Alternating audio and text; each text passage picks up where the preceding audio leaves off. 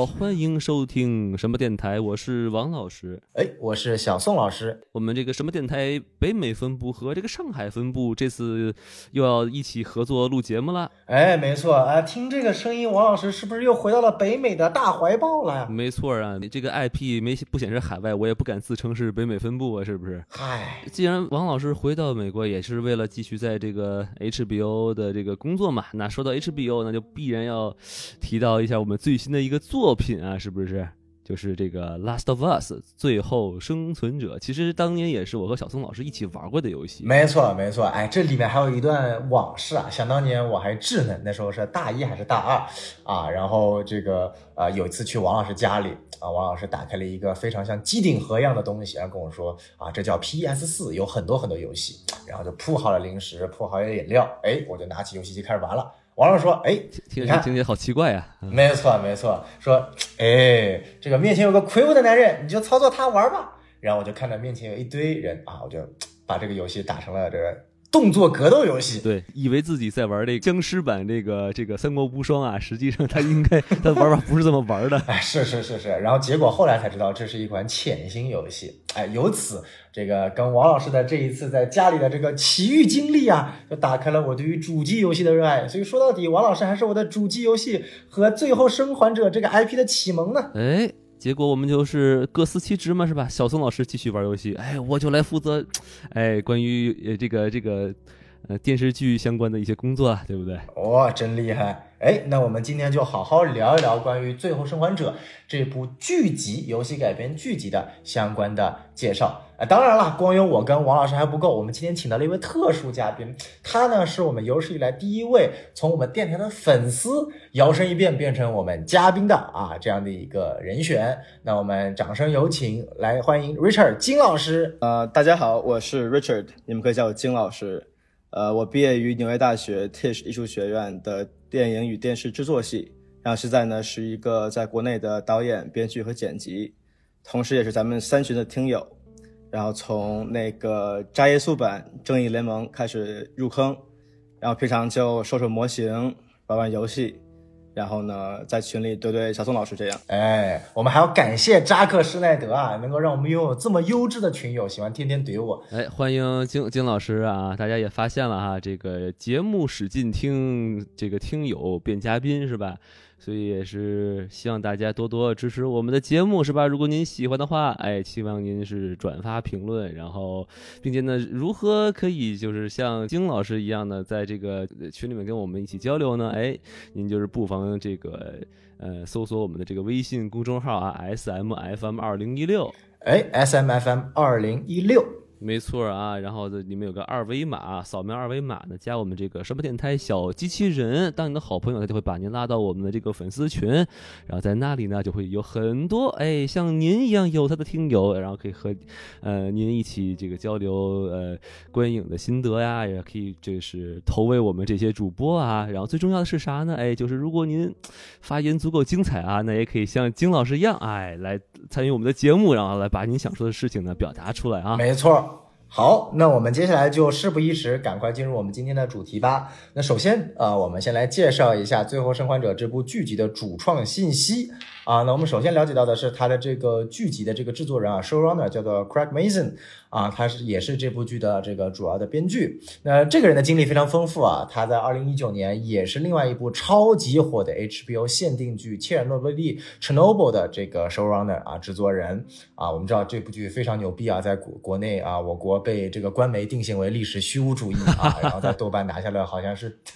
第二还是第三的这个游戏来剧集的最高分啊，还是非常推荐大家家去看的。但是呢，这个人他摇身一变，他另外几部编剧的作品，尤其是电影编剧的作品呢，非常神奇，哦一点都不严肃，全是那种屎尿屁啊，就是那种恶搞的喜剧，比如说恶搞超级英雄题材的的 superhero movie，就是叫超级英雄电影，然后恶搞各种恐怖片元素的 the scary movie，就叫恐怖电影。哦啊，等等类似的这样的一个编剧，但特别有意思。哎，不会是惊声尖笑吧，小小宋老啊，师？没错，就是惊声尖笑。哇，那个太经典了。哎，你看，所以就是他其实对可以看到他他对某一种类型片的这种理解也非常的深刻，所以他才能拍出来去讽刺或者恶搞这种类型片的这样的一个嗯集大成的电影。然后同时他也是《宿醉二》，我们知道这个美国二级屎尿屁喜剧的这个经典的啊《宿醉二》的这部电影的编剧啊，他在未来目前好像也会成为《加勒比海盗六》的编剧啊，也不知道他这个能不能给《加勒比海盗六》添加出来一些什么新的元素啊。这是关于这个 Craig Mason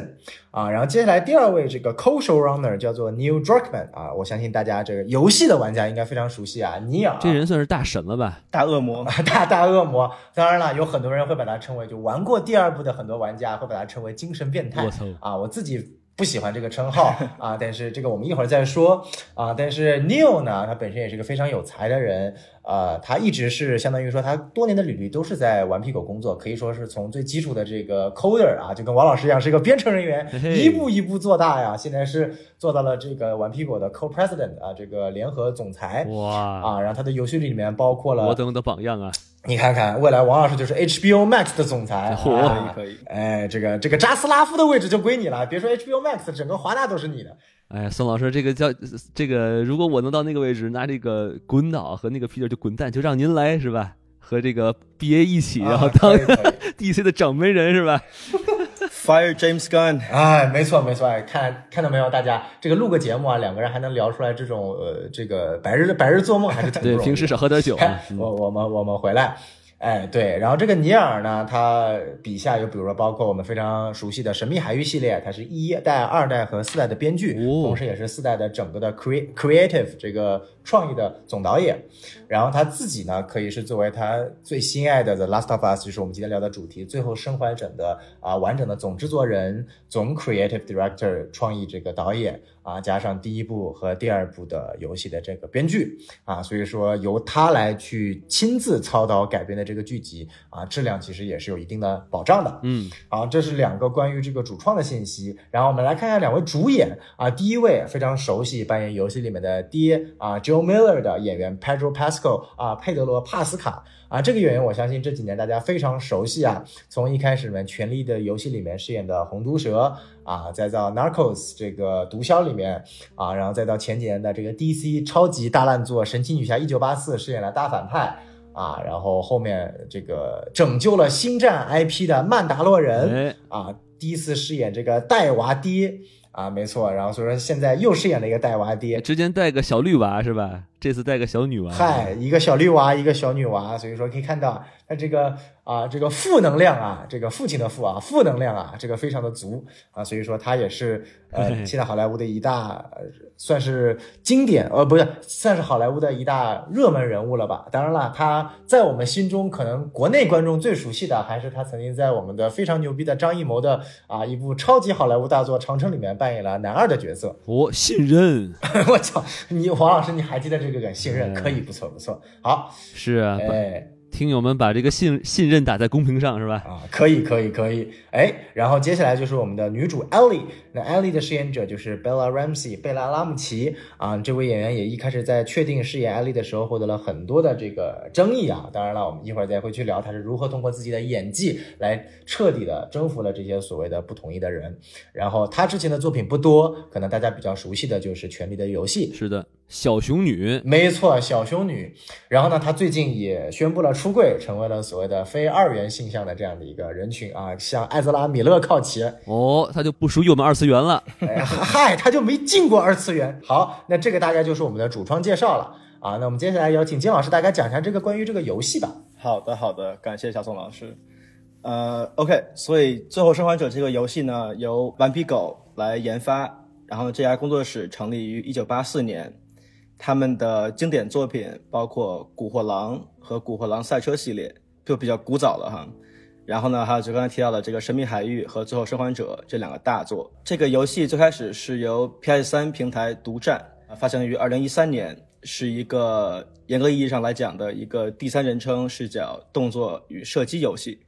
这个游戏的剧本呢，是 Neil Druckmann 在大学期间就开始撰写的，也是经过了很长时间的这种打磨和这个思考。这个游戏之所以它很牛逼，是因为它开启了游戏工业里面所谓的电影化热潮，可能算是第一个把故事讲得很好的游戏。它呢会以过场动画的形式去讲述一些宏观叙事，并且把台词碎片化，并且铺满整个游戏体验。所以不会与就是将游戏与动画之间产生一种隔阂。这个游戏的基础叙事呢，参考了很多关于这种西部影片的模板。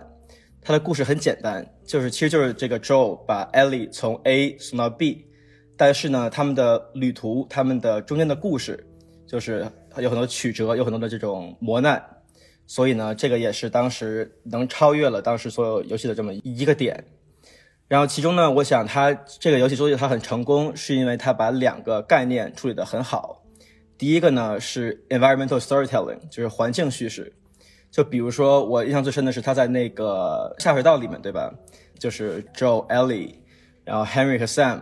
需要去穿越这么一个下水道去往对面。在这个途中，他们遇到了一个类似于托儿所的这么一个环境。啊，当时呢，我们可以去根据他们这些，比如说一些小信封呀、小物件儿，去跟随这个领地之前的拥有者，去看他们的故事。然后呢，最后比如他们怎么去乘船来到这里，怎么去生活，怎么去用雨水来就是洗澡什么的，包括最后他们这个很惨的这么一个结局，就是所有孩子都被射死了，然后最后这个人也自杀了。等于这个呢，当时就是觉得哇，原来这么一个故事还可以这么去讲。然后同时呢，另外一个概念就是这个 ludal narrative dissonance，叙事失调。就比如说在《神秘海域》中，我们可能就会觉得这个主人公 Nathan 对吧？他在这个动画里面就是很就是很 nice、很友好、很有趣的这么一个人，但是在游戏体验中，他就是一个大杀神对吧？他杀了很多很多人。没错，对，所以这个呢，其实。这一点在这个游戏里面其实处理的很好，因为我们有原因去理解为什么 Joe 会是一个大杀神，因为他首先他有很多的经验，同时他要去保护他的这种类似于女儿的这么一个角色 Ellie 去往一个地方，对，所以这个也很好。但是呢，这个点在第二部里面就有点把控的没有那么好，当然咱们后面也会再去聊这件事儿。这个游戏它还有一个很强的点是主视角的转换，就比如说我们从头到尾都是。扮演 Joe 这个角色去去杀去打，但是呢，在后期大概第三幕的开头，我们会把视角从 Joe 转到 Ellie 的身上，当然这个也是一个就是 wow 的这么一个点，当然觉得就哇原来还可以这么去讲一个故事，然后同时呢，它的结尾就是很火嘛，所有人都在讨论这么一个事儿，它是一个相对开放性的这么一个结尾。因为我们不知道它会不会有续集。反正我第一次玩完的时候，当时已经有放出来，就是所谓的这个续集的这个公告了嘛。但是我第一次玩完的时候，OK OK，根本就没有去想第二集，就是感觉整个故事它已经非常的圆满了。当然，第二集呢给了我更多的很完整震撼。只不过，但是如果光从一个整体来说，第一集它已经把它的整个故事做到一个能够在游戏这个媒介上讲的一种很完美的叙事模式。没错，没错，对。然后呢，这个 IP 呢，它的后续也有很多啊，就比如说这个第一部的 DLC 叫《遗落》，然后呢，它在二零一四年去重置了一波给 PS 平台，然后呢，它的续作就是 Part Two 在二零二零年上市，然后这个坑钱大作哈，这个重再重置版的 Part One 也是于去年年末上市了，然后今后呢，可能还会有一个很快公布的一个多人线上的这么一个游戏。还有包括以后可能会有一个 Part Three，嗯，那大概就这样。哇塞，明明只有两个人的故事，然后还能多人线上玩啊？难道大家都扮演丧尸吗？是吧？现在一起先先种蘑菇啊！可 以可以。反正感谢金老师给我们讲了这么多关于游戏的东西啊。那其实我们现在可以呃说回来啊，我们再说到这个剧上，毕竟我们这期节目是在聊聊这个美剧嘛，所以我们就是进入大家这个喜闻乐见的主播打分环节啊。我们这个是按照豆瓣的这个计分制啊，五分是满分，可以打半颗星。好，那就是既然呃我们这个金老师是第一次参加我们的这个节目嘛，那我们我和宋老师先来打个样啊。那那我来先打分。那我打分的话呢，我是打四点五颗星哈，因为我是肯定不是因为咱们是 HBO Max 的人嘛，是吧？咱们肯定是一个非常公平公正的一个打分啊。呃，这个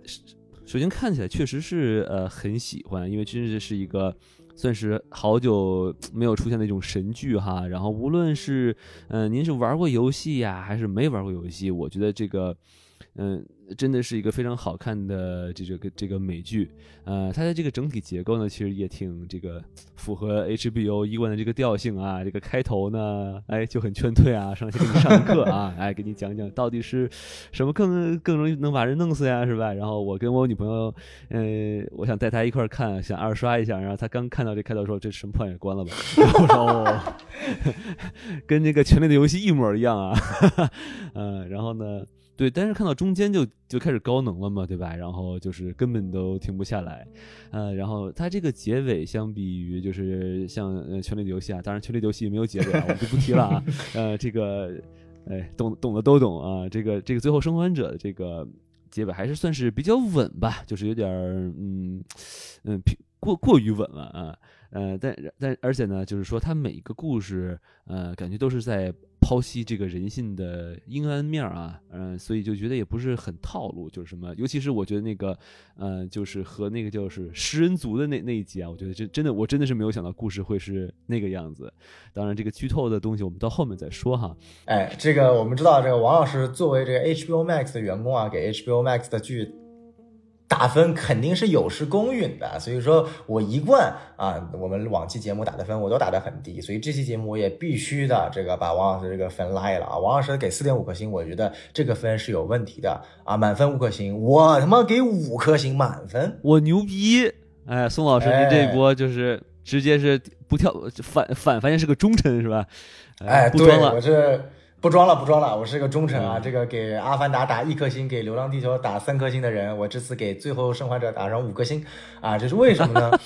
啊，这个首先第一点啊，那我自己是作为一个游戏 IP 的忠实的粉丝，那我我我我反正看完了之后，确实有有一些小失落的点，但它呃不影响这部剧成为可以说是有史以来最棒的游戏改编作品啊，哦可以这么说。当然，它本身游戏改编作品的这个范畴也很低啊，因为其他作品都很烂。但是呢，不管怎么样呢，我觉得它已经完全就像我们去看一部所谓的漫改电影一样。啊，像《黑暗骑士》，它其实已经脱离了漫改电影的一个圈子，可以上升到一个真正所谓的 cinema 去看待这样一部作品了。那我觉得对于《Last of Last of Us》这部剧来说也是一样的，我可以把它去脱离去一个游戏的范畴，任何一个完全没有玩过游戏的人去看这部剧，一样也能被感动到。所以我觉得这是它非常呃牛逼的一点。那中间我觉得一会儿我们能细聊其中三五期的支线集，我认为都非常棒，分别是。啊，第三集这个 Bill 的这一集，第五集两个黑人兄弟的一集，然后以及第七集这个 Ellie 的闪回集，这三集这种看似单元剧，但其实也不是单元剧的这种模式，我还是非常吃的。然后，呃，对于演技而言的话，我觉得真的，呃，我没有看过《权力的游戏》啊，所以对于小兄弟的演技不知道。但是纯从这部剧来说，我觉得 Bella 的演技真的超神，他不输于，我觉得是不输于，可能也没有超过，因为原原游戏也很牛逼，但是不输于原游戏 Ellie 的这个呃这个 voice actress 给他的这个呃演技。然后可能 Pedro Pascal 演这个 Joe 的演技呢，我觉得稍微差一点。其中第六集那个他吐露心声的那一集，跟他弟弟那一集，我觉得表现特别好。但可能往后和之前给他的发挥空间，我觉得不是特别多啊。然后甚至包括第一集和最后一集，感觉他的情感都不是特别到位，所以可能第一集和最后一集我会有小小的失望啊。当然也有可能是因为游戏里面 Joe 的扮演者 Troy Baker 太牛逼了啊。所以说不管怎么说，这些小的失望依然影响不了我觉得整个剧集来说，真的，呃，我非常喜欢，甚至我觉得可以，就是如果没有太太大的难度的话，明年的艾美奖基本上也算是稳拿了吧。啊，反正我就提前就这么说了，所以我对我来说就是五颗星满分。好，交给金老师。好的，好的。呃，首先就是等于是王老师没有就是没有通关对吧？呃，我其实只玩了大概开头，呃，三十分钟是吧？然后，嗯、了解了解。OK，那我呢，就是首先我这个游戏可能通了得有七八遍，嚯，哦，然后呢，我大概这个游戏时间大概是上七百个小时吧，因为当时跟朋友在玩这个多人模式，也是觉得很有意哎，思。打断一下，金老师，您说的是这个《Last of Us》的第一部游戏还是第二部游戏，还是两个加在一起？第一部，第一部，哇，可以的。对，然后这个我也白金了三遍，等于就是每个平台都白牛了。逼！我操，所以我的视角肯定是来自于这个一个游戏的脑残粉哈。如果从这个视角来讲的话，打分我可能会给一个三点五星。哦，对，但是如果从一个就是同行影视工作者这么一个角度来讲的话，我会给他一个四星。哦，对，所以我想最后四星可能是我最后的打分吧。就首先，我觉得它作为一个宏观的这么一个架构，这部剧是很牛逼的，就跟这个宋老师讲的一样，就是它就是三五七是三条支线嘛，对吧？就是它很它可以很好的去充斥了这个主线的这种叙事节奏和叙事内容，我这个设计是很好很好的。但是呢，这个游戏它的开头跟结尾是一个是一个高度，对吧？是一座高山。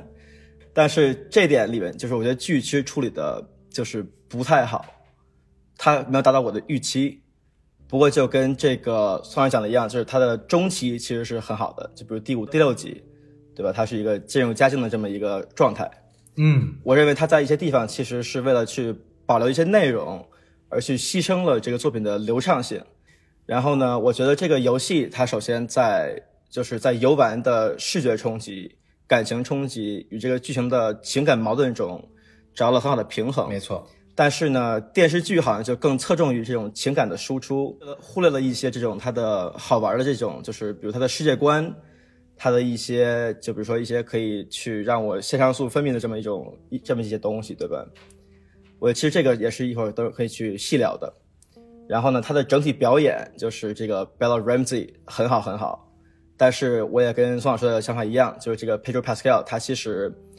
就是在一些集里面他的爆发点处理的很不错，对，但是他的前期跟后期可能是因为就是编剧、导演跟演员这三方有一些有一些冲突，嗯，可能导致这个 Joe 的红光没有在最后可以给他真的演出来。当然，这个咱们后面也会再聊。感谢金老师。其实我这个地方，既然提到这儿哈，我也很好奇，毕竟毕竟两位都是专业做电影的，就是说这个真真的演员还能跟这个其他导演什么去制衡吗？我这个其实不是很理解。首先，这部作品呢，它的这个它的背景就是很复杂嘛，对吧？它首先是作为一部成品出过了游戏，然后现在又是剧，然后呢，它比如说它的原版里面的这个 voice actor 就是 Troy Baker，其实是在跟这个 Pedro Pascal 的交流是比较多的。然后同时呢，我也是在就是每集之后，我也在他就会去听他那个官方的电台节目，哦，他们在里面其实说到了一些，就是比如说 Troy 怎么去看这个角色的演绎，他的这个弧光，OK，但是同时呢，Pedro 可能有一些不同的意见。所以他他们等于是嗯说，这个主创团队并不是说完全就是编剧和导演说了算，大家都是是有平等的交流的这个权利的，是这意思吧？是的，是的，因为就是首先这部剧呢，它的它的原版剧本就是它的游戏剧本，其实是在开始制作的时候是没有完成的，所以呢，就是这个 Ellie 跟 Joe 的演员，就是 Ashley Johnson 跟 Troy Baker，他们在演绎的过程中，其实给予了这些角色很多的内容，嗯比如说 Ellie 喜欢太空，对吧？喜欢月球，这个其实是这个演员的喜好。哦，不是为了致敬《边缘行者》是吧？啊，Edge Runner 哈，赛博朋克啊。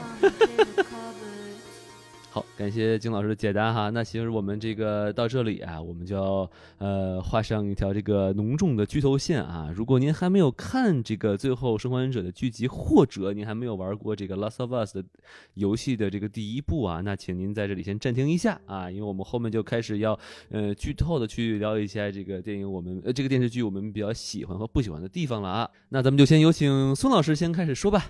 好的，哎，呃，我觉得其实这部剧对我来说最大的一个优点就是它对于一个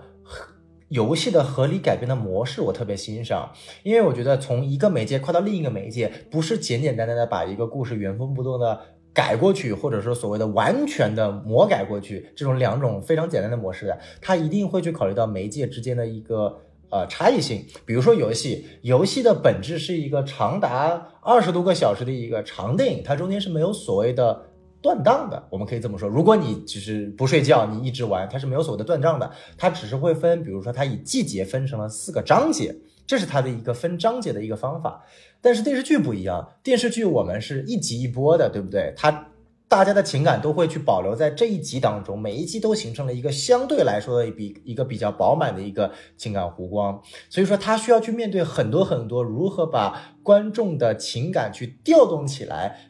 呃，把这一集的任务完成的一个。重点，那这个我觉得剧中做的其实是特别好的。比如说，其中就是第三集的改编。第三集在游戏里面其实是完全没有这一段的。游戏里这次可以算是一个剧版的一个完全的一个魔改。他把一个所谓的呃，Bill 本身是跟 Joe 和 Ellie 是见面的，然后大家还有一些小小的啊争执啊，做做任务啊，打打丧尸啊，然后啊最后找到了所谓的 Bill 的啊打双引号的朋友。所以说在剧里面，Bill。和他的这个打双引号的朋友之间的一个关系是非常隐晦的描写出来的，也以至于很多时候大家玩第一部的玩家是没有看出来的。那作为改编的剧呢，其实第三集把这个所谓的隐秘的地方完全的阐露了出来，然后改成了 Bill 和他的爱人在末世下的一出可以说是优美啊这样的一个生活的这样的一个故事，这样的一个算是编年史也好啊，或者是他们的一个。啊，履历也好啊，其实我觉得这一点就非常好，并且也非常有机的把他们俩之间这种羁绊啊带到了呃视角，变成了从 Joe 给到 Ellie 的这种关系的羁绊。那这就我是觉得一些剧版里面做的特别好的地方。但是你说有没有？不好的地方呢，我觉得也是有的。就其实刚刚金也提到了，就是我们在第一集和最后一集当中一些情感点的缺失，尤其我觉得比较严重的是最后一集。那在第一集当中呢，我觉得最大的问题就是说，还是我们的名场面，就是 Sarah 死的那个时候，在游戏里面，我记得，呃呃，看过纪录片的都知道，这个 Troy 他有一段非常。呃，关于这一段的理解，他第一遍演的时候是完全非常声嘶力竭的，把自己所有的那种呃这种演戏的技巧啊、方式啊和那种嘶吼的状态啊，全都演了出来。然后 Neil 当时就说，呃，反正过了 N 条，然后算过了。然后结果过了大概好像是两三周之后，反正又让他重新再 take 一条，然后 Troy 才表演出来我们现在的游戏里面看到的。其实，在游戏里面是非常。呃，不能叫隐忍吧，就是他是非常克制的。然后我特别克制，对对。然后在游戏里面，我特别喜欢一个镜头，就是原来的那个呃，这个镜头是给到 Joe 和 Sarah 的女儿，呃，就是 Joe 和他的女儿 Sarah，然后一摇一摇镜给到 Tommy，然后再一摇回来，Sarah 就已经死了。他是在一个非常完整的一个 take 里面的，但是在剧里面呢，改成了切视角，他把镜头切给了汤米然后再切回来。那这样就一种时间的那种连贯性，你会觉得一下子丧失了。其实，在这些地方，我是不明白为什么啊创作者要去修改这些地方的，因为很明白嘛，他们自己肯定比我们更清楚那是原版游戏的优点的。那在最后一集，我觉得也也也是更加强调。其实说白了，呃。游戏里面的一大亮点就是最后看到长颈鹿的那一刻。那我我个人觉得啊，就是在最后一集的看到长颈鹿那一刻，其实没有给我太大的一个震撼的。我不知道是不是因为我玩过游戏还是怎么样，或者可能因为又过了一周，之前的情感已经忘得差不多了，这也是可能剧集的一个问题所在。因为之前的情感爆发，遇见杀人魔 David 的那一段是发生在一周前的，然后我再新一周去看这个的时候，我有点 get 不到。这个艾莉为什么这么不是 get 不到，就是无法感同身受的了解到她为什么这么悲伤，然后看到长颈鹿之后为什么一下子这种豁然开朗那种感觉啊，所以所以说这些我是觉得不一定是编剧的锅，可能真的是因为平台跨平台之间的传播可能会导致的障碍，以及最后呃两个人之间的一些对峙，包括咒最终决定去救女儿而把所有的这个相关的人员全部杀死这段都没有原本游戏给我的一种。震撼，当然了，当时你自己手动操作把那些人杀了去救自己女儿的感觉，肯定比剧本里面更带入。所以说，这是我觉得一些啊潜在的缺点啊。我先说这些。好嘞，好嘞。呃，反正我其实想，我就补充一下吧。就首先，我觉得就是他还是很明智的选择了那个用呃。就是电视剧的方式来去呈现嘛，因为他，呃，我听他们那那个广播，他们不是曾经说有人先说要不要拍成个电影，但是幸亏他们没有选嘛，因为毕竟大家看看这个《神秘海域》这个电电影垃圾的程度嘛，就是荷兰弟也救不回来是吧？嗯，这个完全就是首先他那个那个我们也有期节目嘛，大家可以倒回去看看，我在这里就不细说了哈，呃，然后。但是我其实比较好奇的是，就是像这种美式的这种呃游戏，它其实已经相当于你在看一部电影啊，是吧？它有分镜啊、配乐呀、表演啊。嗯是的，是那的，嗯，我我不我不清楚啊，就比如说像那个长颈鹿那一段，就是我作为就是没有玩到这个地方的这个算是电视剧的这个观众嘛，我觉得哦，真的是、呃就是感觉好好啊，对吧？然后尤其是艾莉的这个表情，因为他没有见过这个这种这个长颈鹿嘛，嗯，所以所以所以我就我就很好奇，像两位玩过游戏的呃的这个玩家，你们会不会期待就是说这里面进行一些改变？比如说看到的不是长颈鹿，是个熊猫，是吧？你看，哎哎，是吧？丫丫是吧？这你看哎，也没有没有机会还给中国了，是吧？在这竟然还能生存下来，是吧？就我我就我就举个例子嘛，你们会怎么看呢？OK，就我觉得他首先 Neil 在决定把这个 IP 跟 Greg Mason 一起做成电视剧的时候呢，他是这么去考虑的，他就想说我们的受众只有这么多，就是游戏玩家嘛，对吧？但是呢，可能有大多数人是在一辈子里都不会去玩游戏的，所以呢，他们觉得这个故事其实是有这种张力去给转移到这么一个媒介的。所以就我想，其实可能也是因为我跟宋老师先玩过游戏，因为游戏这段其其实是就是你在赶路嘛，对吧？你再去想去到这个医院，但是呢，当这段长颈鹿就是这段戏份发生的时候，其实它是不是一段可以游玩的这么一个篇章，而是说你在看他们两个怎么去怎么去演，怎么去互动。所以就是说呢，我们会它有一定的这种庄严性，嗯但是呢，同样就是说，在电视剧里面，因为我们其实并没有去操控这两个人物，所以呢，他其实这段戏呢，其实就等于说跟前面的戏跟后面的戏没有产生任何的这种割裂。当然，这种割裂是好的哈，因为它会有一些多元性跟一些就是冲突在里面。但是我想，其实这也是原因之一。嗯，没错没错，但是呢，就这段这段戏的表演，其实我有很大的问题。当然，就是这可以在后面再就是等到分级的时候再细说。这里我有一个想补充的点，嗯就是、呃，因为提到这段长颈鹿的戏嘛，我记得当时主创有说过，在游戏里面其实有一个非常巧妙的交互设计，就是在游戏里面我们经常赶路，就是男主跟呃 Joe 和 Ellie 嘛，然后有很多地方是需要去爬墙拿梯子的，然后一般上我们只需要跑到梯子那边按一下三角，然后 Joe 就会做一个手势，然后 Ellie 就会登上 Joe 的手，然后爬上去，因为它小嘛，然后去拿梯子。然后之然后之前你只要按下三角，然后 艾丽都会过来，然后爬梯子，然后直到那个场景，呃，当你去操控之后按下三角的时候，艾丽是没有过来的。你在那一段是感受到一个叙事的空档的，你会有那个咯噔一个反应，说“我操，人呢？”然后你回头看到艾丽坐在长椅上，然后就是畅有呃若有所思，因为她刚刚经历了 David 的那个事件，心里受到了很大的打击嘛。然后那个时候你去去你作为 Joe 你也没有办法去辅导他什么，因为你作为 Joe 是来前进的，是把他送过去的，而不是做心理辅导的。那但是这个时候，当他真正爬上去之后，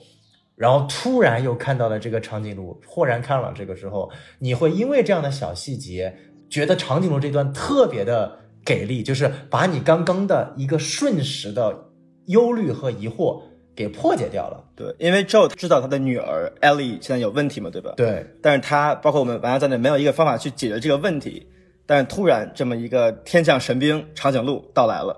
所以我们就 like 哇，我们现在可以解决这个问题了。嗯，没错没错，所以我觉得嗯这个是游戏它可以做到的一些电影和电视剧做不到的一些交互设计的亮点。对，所以说呃，可能在这些地方我们玩过游戏的可能会觉得更好，但是从电视剧本身的表达它也没有问题啊。好，交回给王老师。好，那我们其实看看还有下面谁要补充一些什么优点缺点，大家可以继续聊一聊啊。嗯，好，就我觉得它的一个优点吧，从它的编剧层面来讲，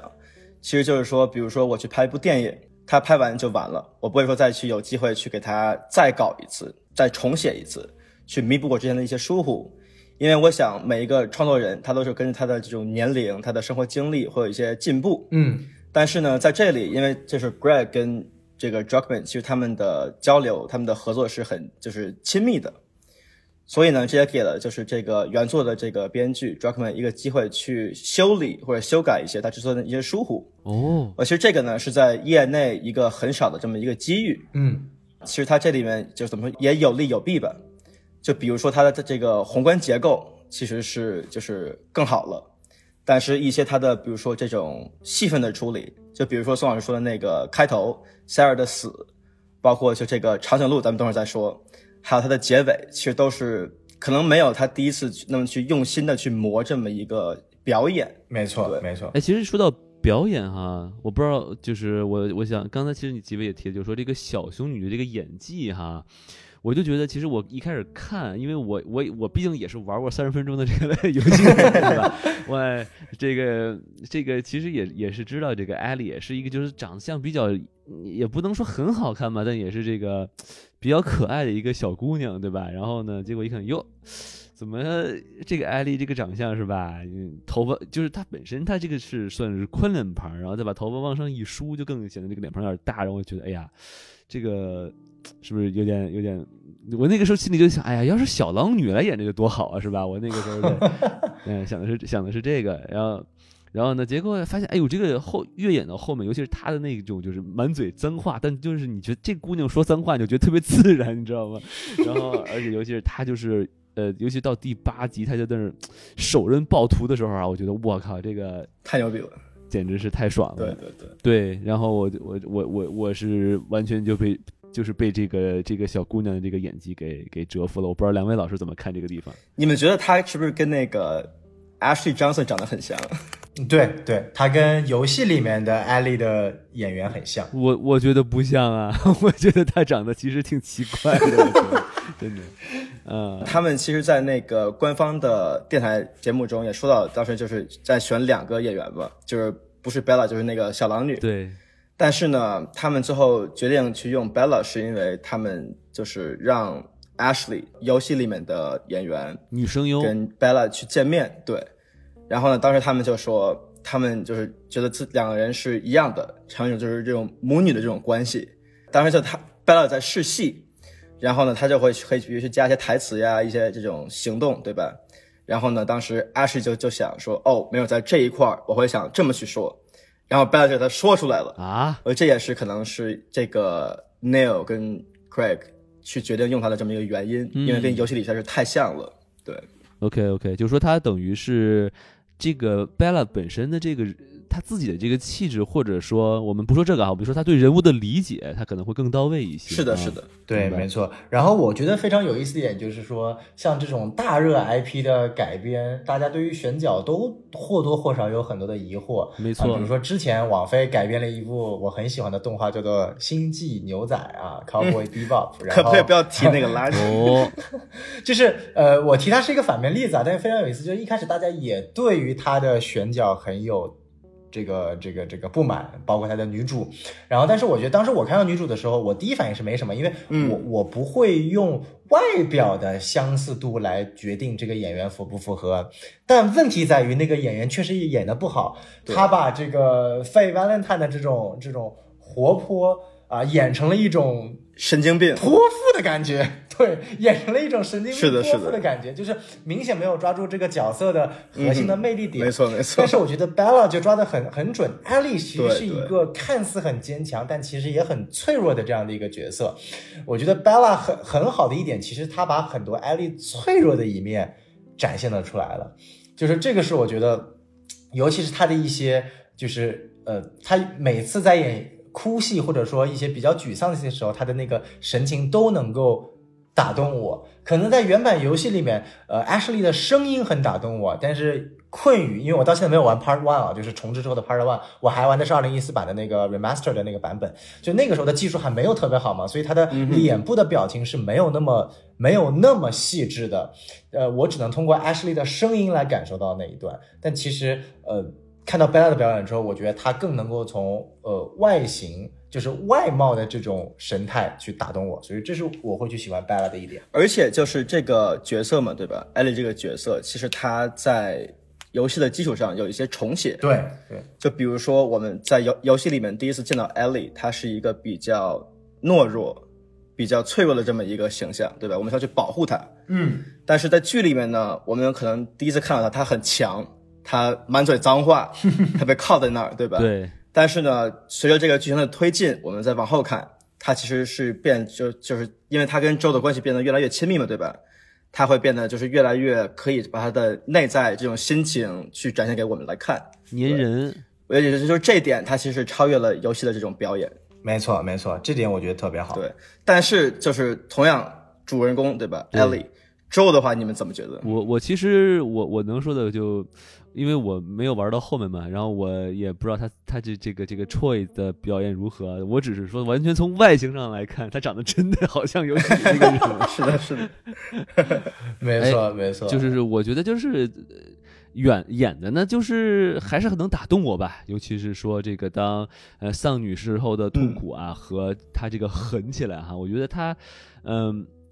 他他的那个反差感其实是把握的很好的，就尤其是当他想跟这个艾莉亲近的时候，然后呢，他说：“哎，我我我觉得这个时候我们我要我要听个双关语、是吧？听个冷笑话，然后就很很可爱。然后还或者当他就真的一着急，因为就是嗯我我觉得之所以这个 Joe 这个人物这么有魅力，是因为他当他要爆发的时候，他这个人物的反应是收敛，这是我的理解啊。就比如说他真的很着急的去要拷问人，说你们把艾莉抓到哪儿？就是那个食人族的那个地方，他就是他其实话很少，表情很少，但就是说下手就那个狠劲儿，你就知道他他的内心是有多着急。所以我觉得这个其实对这个佩佩德罗帕斯卡其实表嗯表演的是是很好的。我不知道两位老师是怎么看呃男主的这个表演啊？嗯，呃，男主的表演我，我就是如果一百分打分呢，我可能会打八十分，就是没有 Bella，Bella 我可能就直接飙到一百分了。那我觉得他，呃，好，先说好的地方，好的地方，我觉得就是说他把原版咒里面的很多呃脆弱的地方给凸显出来了。其实还是我就是还是以第六集举例，第六集给他加了很多的戏份嘛，就比如说他跟他。弟弟的之间的两场对话，啊、有有一段印象我特别深刻，就是当 Joe 他那个惊恐惊恐病发作了之后，然后他靠在那个栏杆上，然后突然看到一个背影很像他女儿的人，那一段不管是编剧的这写的这份戏，然后加的这个戏，还是导演的功力，还是 Pedro 本身的表演，都能够让我非常非常 relate 到那个时候乔乔 Joe 的这个脆弱，因为他一直以来都是一个非常呃坚定的、坚强的，然后很牛逼的男男性的这种父父亲形象吧。然后，但是在那一刻，他把他那种积攒了二十年的那种脆弱和伤痕展现出来了。所以我觉得，呃，Pedro 是把脆弱的那边的乔演到极致了。嗯但是我反而觉得他把乔的那种残忍的那一面没有演的特别好。就怎么说呢？就是也不叫没有特别好，就是感觉还是跟 Troy 有一个差了一个大的一个台阶，这样感觉差了一个 level。对对对，是的，没错没错，就是在游戏里面，呃，Joe 去拷问呃食人族的人那一段是非常非常经典的。对，就那一段我是百看不厌，就是 Joe 的那种。那种那种真的可以把他当做反派看的那种感觉，嗯然后在剧里面呢，给他的呈现其实第一是时长是不够的，他那一段戏的时长大概也就大概一分半左右。第二呢是感觉表演太过于单面化了，他很单面化，就是就是愤怒，他他的那种威慑力没有那么强。然后我再举个例子，就是最后一集，最后一集当 Joe 下定决心要去呃，就是杀了那群人的时候，他不是把枪夺过来嘛？在游戏里面，他是夺过来之后没有把那个人先杀死，然后他是问，就是抵着那个人说，去拷问那个人，对，拷问那个人，艾丽在哪儿？对，艾丽在哪？然后他是先回了，然后那个人先回了一句我不听你，然后他来了一句我没有时间听了，然后给了一枪，然后再去问他，然后他回答了，然后再补了两枪，就是他整个流程是是是是是 OK 的。然后然后在在剧里面呢就很奇怪，就他问了一嘴，然后那个人呢就直接说不回了。然后他也没继续问，就直接复刻了原版的台词，就说我没有时间搞这个，就一枪崩了。就你但凡好歹多问几句嘛，就是那个地方我感觉逻辑点是有点断层的。对，然后所以导致那里很奇怪，对那个地方非常奇怪，所以我觉得他那个演技的那种 deliver，我觉得嗯也是有点问题的。所以，所以我觉得就是在这些小的地方的点，包括我刚刚提到的第一集，在最后在啊库塞尔之死的那一段，可能有点过过于歇斯底里了啊，是的那一段我不是特别的满意。这这大概是我对 Joe 的一个演技的评价。其实，其实我宋老师，我跟您的看法可能就不太一样啊，因为我觉得其实，我觉得佩德帕斯卡在这个几个地方的表演，其实我觉得是足够的，就是我感能感觉就是就能感觉到，就是说这个呃，Joe 他有冷血的一面，他有非常就是无情的一面，但我觉得有没有一种可能，就是说这个。呃，制作制作方可能并不是想完全把这个咒这个原角色完全的从从内到外复刻到这个电视剧里头，而且甚至于有没有可能他会更希望说，为了让这个咒更容易让人接受，嗯然后他的这个更偏向呃慈父的这一面，所以会。刻意的把他凶残的那一面给压抑住了一些些。我不知道这这一点能可以解释吗？OK，这里我来接王老师，就是我觉得呢，首先去复刻周这个角色，跨媒介去复刻是一个不可能的这么一个任务，嗯，因为在游戏的这个媒介中，首先你是扮演周的，对吧？。对，所以呢，你作为玩家会把你的生活经历啊、你的家人，对吧？如果你有女儿，比如说去加入到这个角色中，你就是周。但是在电视剧里面呢，其实它是没有办法这么去呈现的，因为你是在被动观影的。对，你没有办法说我可以去那么有效的去把我的生活经历附加到这么一个人物上去。所以呢，这个剧的处理方式就是说，我们把叙事的逻辑跟结构去加几个点，比如说宋老师提到了这个他的女儿死，对吧？然后他去烧这个小男孩的尸体，他是很已经很死亡的这么一个状态。嗯然后呢，他去看到这个女儿的这个长得很像的这么一个人，这么几个点，去把这个人物的几场这么一个架构、一个弧光给它勾勒出来。但是呢，他没有，就比如在游戏里面，我们看 Ellie 怎么去，就是从头到尾这么一个旅程嘛，对吧？但是呢，Joe 其实是在原来的这么一个逻辑下去无法达到的，因为我们不知道他的过往是什么，他的心态其实是跟玩家都是一样的。所以呢，就是我觉得他们这个编剧跟导演去用了另外一种方法去呈现 Joe，但是呢，就是我刚才也提到过，就是他其实这个三方制衡的这么一个状态嘛。就比如说刚才咱们提到这个最后的那场杀戮的这么一场戏，在医院里，就是 Joe 去杀这个萤火虫的士兵。比如在我导演员的时候，我们会给他一个动机嘛，对吧？嗯哼，就是你有一个宏观动机和一个微观动机。比如说在这场戏中，呃，Joe 在游戏里，我们作为玩家，我们的宏观动机可能是去，就是比如说去爱，去爱 Ellie，对吧？她是我的新女儿，比如说。但是我的微观动机其实就是说我要去杀戮，我要去惩罚。但是呢，在剧里面呢，他们就背道而驰，把他的这个动机就是变成了去脱离，去把我自己脱离于这个环境，去回到我的过往，因为过往的周是一个大杀神嘛，对吧？但是其实我们也没有看到过他的过往是什么样子的，嗯。所以我想就是这段戏，甚至于这个人的弧光没有像游戏那么成功的原因在此，因为他是跨媒介的这种处理没有很好。嗯，哎，这个地方我其实有一个很有意思的想法，嗯就是既然因为王老师作为就是就是呃只玩了前面三十分钟，等于没玩嘛，就是一个没有玩过游戏的玩家去看他的一个感受跟我们是完全不一样的。那我其实就想问王老师一点啊，因为我们在游戏里去玩咒，就比如说对于我来说，我真的是尽管我知道它是个潜行，但是我操纵咒基本上能把能杀的全都杀了一遍了，所以说到游戏的、呃、这个最后。我操纵着咒再去，尽管我那时候的心情非常焦急，我要去杀到医院去救我的女儿，但这一个过程当中，其实我杀的这个变化跟之前是没有太多的，只不过以前杀了几百个人，这次我再多杀几十个人，其实是没有区别的。但是在我觉得在剧里面，他有刻意的去压抑咒在前几的杀戮欲，就是咒只有在前八集里面，就是只有在万不得已的情况下才会去杀人，没有去多杀他不该杀的人。那只是为了去凸显在第九集就直接开无双，就是拿着一把枪妈干死十几个人。那王老师，你在看到第九集的时候，会有这种强烈的对比反差，感觉到我操，这个咒战神再次附体，为了救女儿，真的是跟前八集的状态完全不一样，这种感觉吗？呃，我我觉得是有的，尤其是你这么提了一下，呃，因为我觉得就像，而且我觉得他杀戮其实是越来越重的。我嗯仔细一想，就是从第一集到第九集，对吧？有就是说可能，呃，第呃第八集那块儿他可能只是杀了一个那个食人族几个几个人嘛，然后到这个第九集基本上就是说他的这个一杀就屠一个楼，嗯、我觉得他。也是算是一个递进的感觉，然后也更能体现出，就是说他当时也可能无论是身体状况受限啊、还是心境不同啊，然后我我是能感觉到，就是说他当当时的那嗯种焦急的感觉是能体会到的，而且我觉得其实刚才您说。就是因为你们你们玩游戏的话，你嗯是将近嗯二十个小时嘛，对吧？然后对对，那我觉得，但是你想，这个电影一共才九集，你看到最后一集的时候啊，时候其实，嗯，你认识这这这几个人，其实也也就是不到八个小时左右，所以我觉得就是说，如果可能。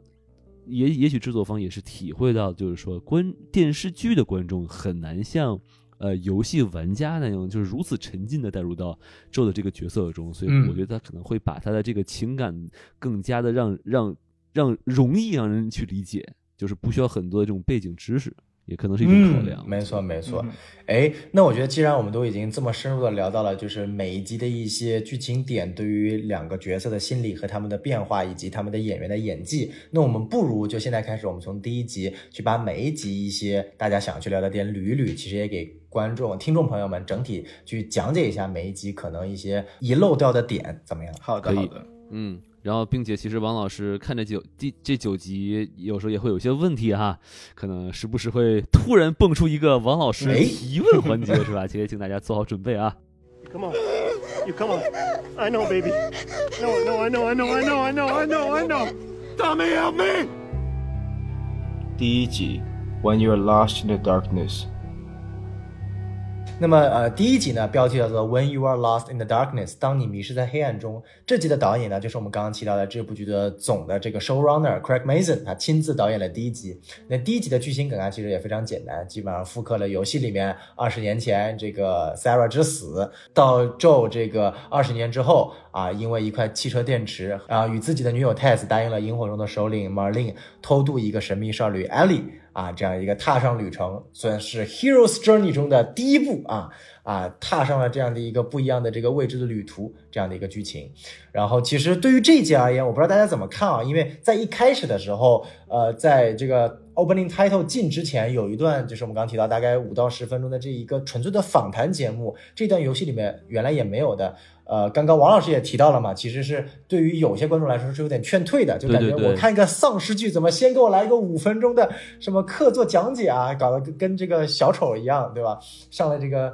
talk show，我不知道呃 Richard 是怎么看这一个片段的？OK，就我觉得他其实，因为它是它这个整部剧的开头嘛，对吧？嗯这个冷开场起到了一个很好的定调作用，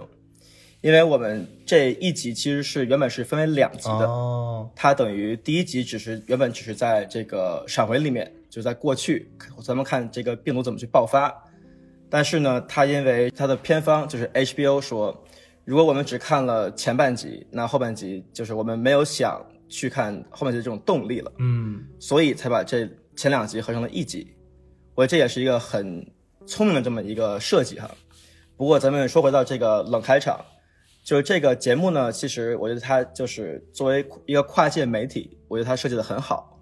因为咱们在看完这段之后，咱们去看就是他们平凡的一天嘛，就是 Joe、Sarah 他们在吃早餐、去上学、去打工，对吧？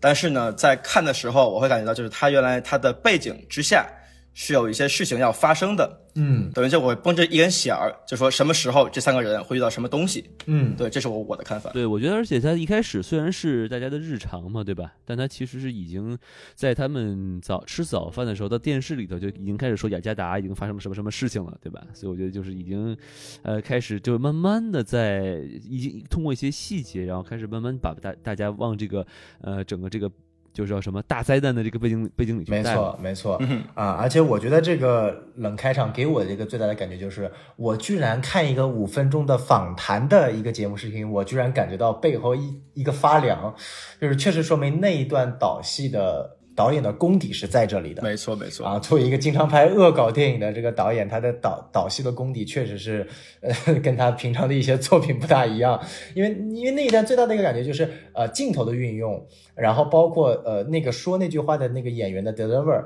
都可以让他感觉到他的话正在影响着当时在座的每一个嘉宾以及台下的那些观众，进而透过荧幕影响到我们每个看这个剧的人。他不像传统的丧尸，就是突然有一天啪。然后就是一个人变成丧尸，也不去解释什么理由，比如说什么僵尸世界大战啊，或者 whatever 这种东西的。他用了一个这样的一个学术性的一个访谈，既直接点明了呃所谓的丧尸的来源，大家面对的是一个什么东西，就是所谓的真菌，然后又把这种恐怖的气氛通过简简单单五分钟一个啊、成本又不高啊也也不是特别难制作的这样的一个模式体验出来，我是蛮喜欢这集的这个开头的。呃，我说句实话哈，我觉得我觉得有点长，真的。但是我觉得他唯一的一个积极的意识，就是说他那个就是采访的那个人不是说，哎，最最近不是在这个叫叫温室效应嘛，气温不是在升高嘛，哎，那他会不会就进化了嘛？我觉得，哎，你看，嗯，还来有一个环保议题啊，大用生活啊，对这个全球变暖的这个问题，对对，也就是这个概念，就是虫草菌去控制蚂蚁，其实是一个真实的这么一个事儿。嗯所以我想，就是他们其实这个剧组也是就是很用心去研究这些科学方面的东西，然后说怎么能在尽可能就是最好的这种条件下去把观众带入这个世界观。我觉得这个这段戏这个开场，它很好的呈现了这一点。嗯，没错没错，呃，然后这里我想问王老师一个问题啊，因为在原版游戏当中是没有所谓的那些日常的白天的戏份的，整个游戏一开始就是 Sarah 在夜里醒来，然后就直接被自己的父亲 Joe 带上车就一路。奔跑了，然后但是在这个剧集里面其实加了戏份嘛，包括就是啊、他跟隔壁邻居之间的，包括这个老奶奶的，然后再到了晚上那一场到隔壁邻居的一段相对来说比较恐怖的戏份。哎，王老师作为这个恐怖片爱好者，你是怎么看那一段戏份的一个编排？有有有被吓到吗？或者说有那种恐怖的感觉吗？有有有有有，这个这其实我刚才也想说来着，就是一开始先是有点先甜品嘛，对吧？就比如说你去修个表，然后就被哎赶出去了呀，说你会走什么的，说点阿拉伯语是吧？然后说哇这个。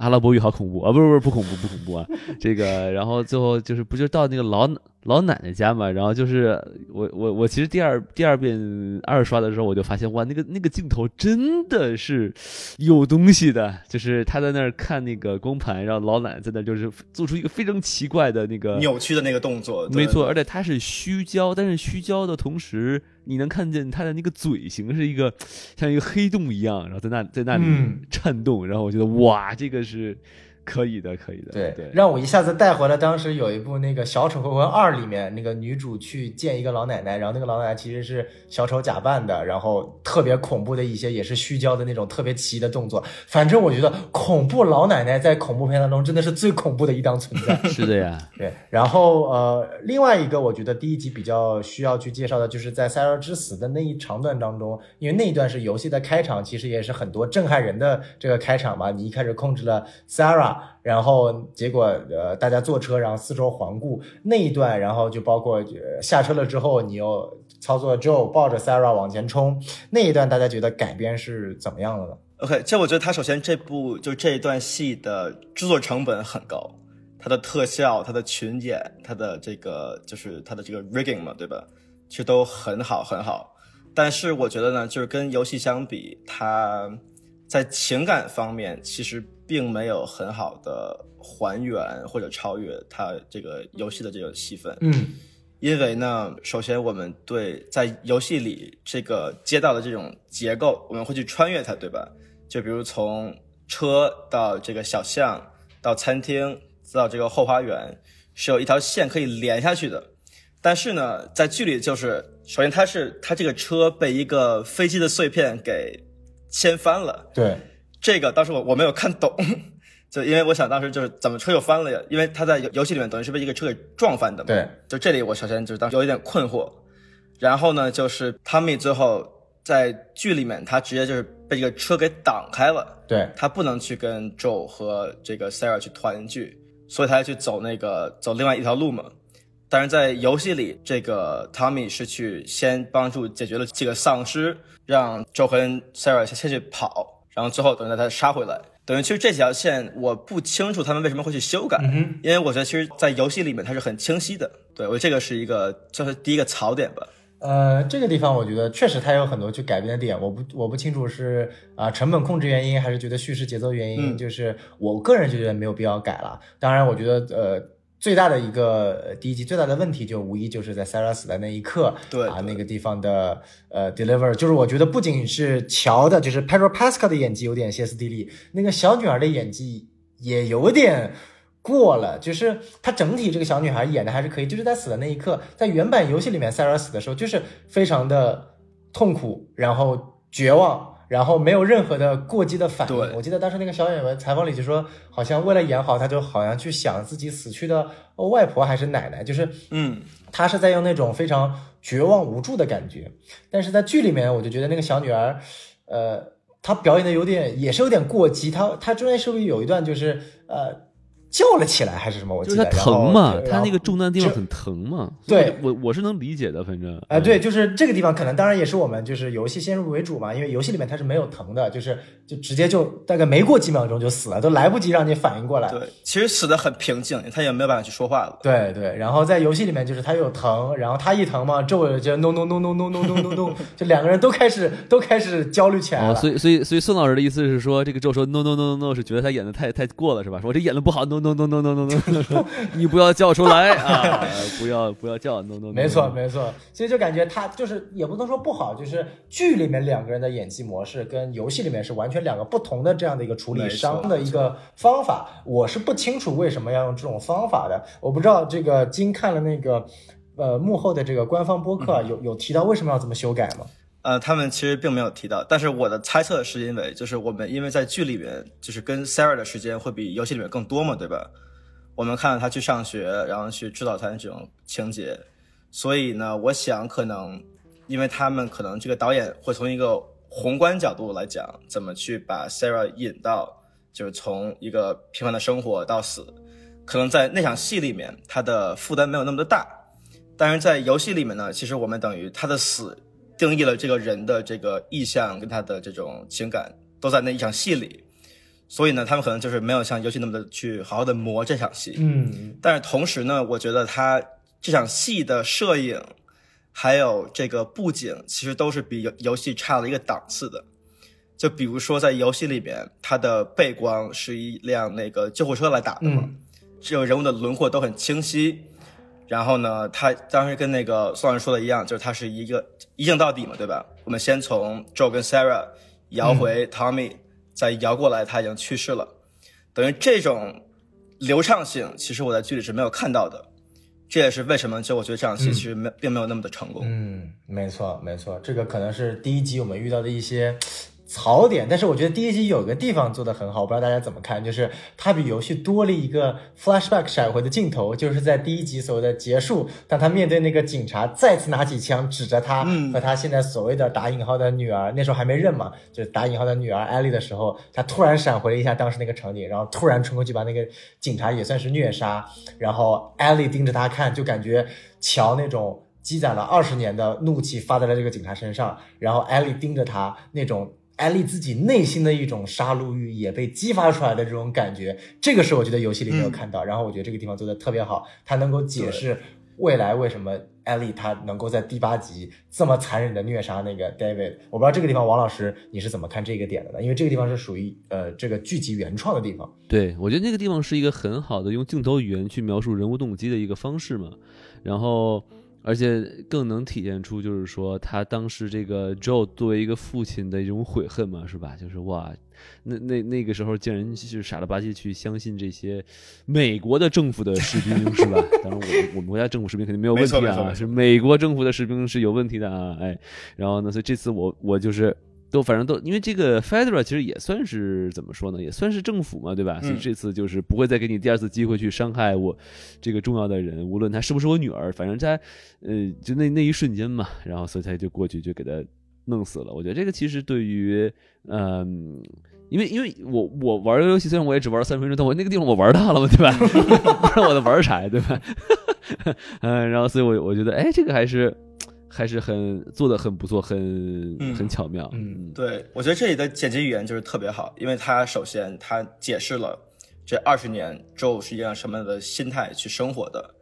而且包括他其实跟这部剧的结尾，就是当 Joe 抱着 Ellie 把枪指向 Marlene 的时候，是一个镜像嘛，哦都，是抱着自己的女儿在杀另外一个人。但是呢，在开头去选择结束这个士兵的生命的方式是去殴打他，但是最后呢，他又变得很冷漠，就是一枪就搞定了。嗯，而且这个也是咱们可以等会儿再聊，就是这个周的这个弧光是怎么去呈现的。对对对，其实大家如果听了那个就是那个呃《Last of Us》的这个电台节目的话，不是我们的电台节目啊，我虽然我们这个也很精彩啊，就是他们官方的电台电台节目，就他就他就开头就会说是这个电视剧或者这个呃游戏，它可能讨论的是一个关于爱的东西。就有的时候爱它并不是一个很纯好的东西，它有的时候，尤其是呃父母对于这个子女的爱，有时候它会变成一个非常暴力的一个暴虐的一个东西。是的然后它这个电视剧或者游戏都很好的给我们展现了出来，尤其是。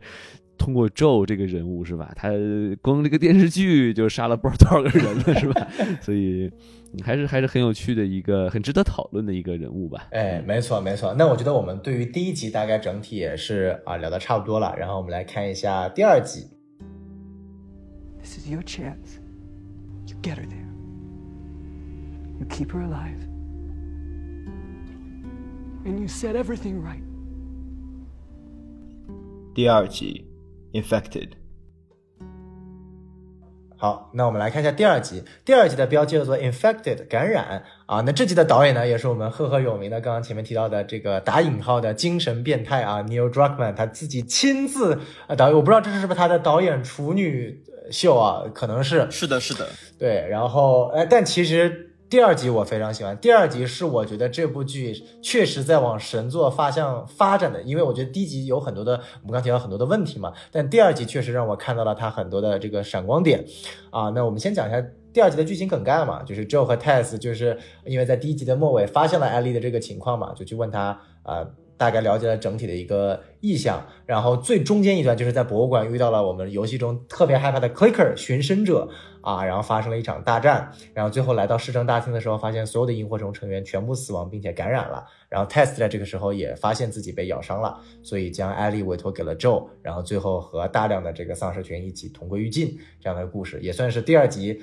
啊、实实在在的发了现实时间线的第一个刀啊，第一个刀。啊，也是第一个这个盒饭 Tess 死了。那这个地方，我觉得其实想聊的第一点就是说，呃，大家怎么看那一场跟两个寻生者之间的战斗的？啊，这个我反正是特别的淡感。我觉得当时，呃，我我下的是那个 R A R B G 的那个原版的那个杜比音效加画面的嘛，大概是十四个还是十五个 G，然后放在电视上看，我操，那段真的太爽了，而且我觉得完全不亚于游戏中的那个。感觉，而且它的声音的音效，clicker 的音效应该直接就是用游戏里面带过来的，所以那一段打那两只 clicker 给我的感觉还是呃特别好的。就我觉得这场遭遇战，首先它的声音设计现在真的做的太牛逼了。然后它这个的录音呢，就是那个，嗯，其实找的这个原版游戏里面的一个女配音员，然后去等于是重现了她的这种独特的技能。我操，但是同时呢，在游戏里面呢，我们其实听到的所有的 click 都是这一个女性配音来就是来发出的。我去，但是在剧里面呢，一男一女嘛，对吧？在剧里面他们找了一个新的演员，是一个男性，等于就是他们其实在给这个学生者多了一些这个特性嘛，比如一男一女这样。哦我觉得这个是很好很好的设计。嗯，但是呢，就我要吐槽的一点是，他们这里的枪法太他妈差了。这完美复刻了我们在游戏中的枪法，好不好？呃，这个我觉得手残党宋老师可以就是可能会体会到的，对吧？哎但是我作为一个艾尔登之王，跟这个 Apex 猎杀者，可能就不太能体会得到。行行行，我这里不反驳。对，玩玩过游戏的人表示，其实它有自瞄功能嘛，对吧？可能你们不知道怎么用自瞄。对，我觉得那个地方的枪法确实就是 Test 的枪法实在是太烂了，就这么太垃圾了。对，但但我觉得我操，我能够感同身受，我第一次玩也是这个样子的，根本打不准。其实这个这一集我其实有想吐槽的，就是那个我其实我看完这集，我也跟宋老师说了，我就觉得他这个这一集里面的那个 clicker 的扮相感觉有点假。就感觉他，嗯，总觉得就像随便是个什么人，就戴上戴上个头套就就就就去扮演这个 clicker 了，感觉就是，嗯，呃我反正给我满足感不是很大，尤其是跟后面几集比，就那真的是画的浑身都是蘑菇那种，就感觉差了好多。OK，其实这集的话，就是他这两个 clicker 都是去真实的特效化妆，嗯，但是比如在第五集里，他等于是用了这种电脑特效是混搭的，我觉得可能就是还是就是孵化到没有那么的到位吧。嗯，但是就我觉得一个很好的点就是，比如他们的化妆，对吧？其实是很参考了科学的这种，如果你是一个人真的得了虫草菌会怎么样去感染，比如说他的左脸的蘑菇都是往上怎么样去分支的，但右脸都是往下。我觉得他的细节真的做的也很到位对位。，反正就这集的稍微有点小出戏吧，可能就是像你说的，就是这集可能就真的是说没有用什么呃嗯 CG 的技术去处理，错没错大家就就是戴上那个呃面罩，然后戴上蘑菇就就就上了，嗯，可能就看上去有一点点，我也我也说不出来哈，我就我只是觉得有有点感觉有点廉价的感觉。嗯，是的，嗯是的。孙老师有什么想补充的吗？呃，我觉得在这一块，其实呃，就是他的可能就是，我觉得还有一个原因，就是因为他给到的这个镜头并不多，然后因为他的明暗对比是非常强烈的嘛，所以可能在那些少有的镜头当中，比如说他可能会体现出来你光去特效化妆所展现出来的这种感觉，而且那呃，我记得那两个 clicker 应该还是没有完全。变化到位的，还身上还是留留有一些人类的这种印记的，所以可以嗯这样的一些呃组合加在一起的时候，肯定是没有后面几集，比如说第第第五集，我那个 bloater，然后那个哦对出来这么多人的那个感觉纯到位特效，对所以我觉对对，是的。对对对，所以我觉得这个确实还是有一定的差距的。但是我觉得第二集除了这个片段之外，我其实特别想聊一点，就是开头。哦，第二集同样也有一个，哦，我超爱那个开头。对，，第二集同样也有一个完全原创的开头，那个开头呢，时间比第一集的更长，当然它的场景也更多，包括了一开始到学校去找这个这个生物老师，然后把他送到实验室去做这个研究，最后在最后生物老师平静的喝着茶。在跟政府官员说，这个世界要 end 了，你们直接 bomb 这个 city 吧，你们把这个城市加上我里面所有人全部炸死吧。那一段给我的感觉说，我操，尼尔真他妈是个天才，就是这种戏份，你作为第一次，就别说导演剧集，就第一次处女作，你能导演出这样的一个感觉，加上那个他是哪个国家的来着？反正那个国家的，就是那个女教授的那个演员，那种 deliver 的感觉，印度尼西亚吧，印度尼西亚，对对对，对，那应该东南亚那边，印度尼西亚，就是他那一刻镜头就是慢慢前摇，然后他说出来 bomb 啊 bomb the city，把整个城市炸平。Yes 我靠，那感觉说，我操，就是更加的体现出了第一集的开头那段话说出来的那种严重性。然后作为背景知识的补充，这个我觉得是影视剧远远优于游戏的地方，因为你游戏你再怎么视角转换，你一定是在核心发展的这几个人物当中的，你是不可能跳出这些人物去突然放一个完全没有关系的片段。但是影视剧就可以玩这个东西，没错它完全可以在开头在 opening title 出现之前来一段这个完全跟主线没有关系的，但是更好的让我们体会到这个灾难所带来的一个严重性和漠视感觉。我特别喜欢这一段。对对，也不是完全没有关系嘛，因为毕竟他也是在说这个相关的东西，一个是一个背景知识嘛，就是说这个这种真菌会有多大的危害嘛，是吧？没错，没错。呃，类比一下呢，就是《流浪地球二》是吧？开头也是有这么一个阿三是吧？我们想想这个这个人上传意识的这个东西是吧？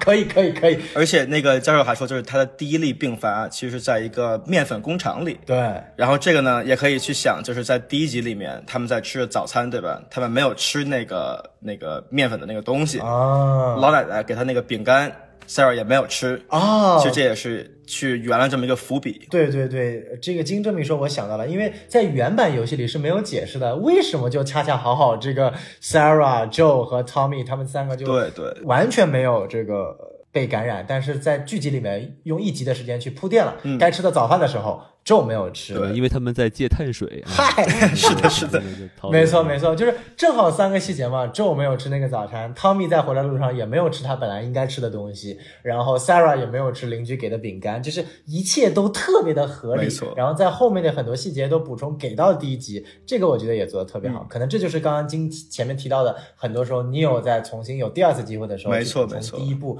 他去呃没有去有能力去完成的一些细节。对，所以我觉得这个特别好。然后呃，还有就是在关于第二季的结尾，就是 Tess 之死，它其实也是跟游戏有呃一些不一样的感觉的。这个地方我不就是说，呃，王老师，你玩游戏有没有玩到这一段 Tess 之死？没有没有没有没有。那你是怎么看就是剧里的这个体现的呢？我我觉得就是还是挺正常的吧，就是说自自自己只剩一口气了，那就是、呃、发挥余热嘛，对吧？我我倒是没有什么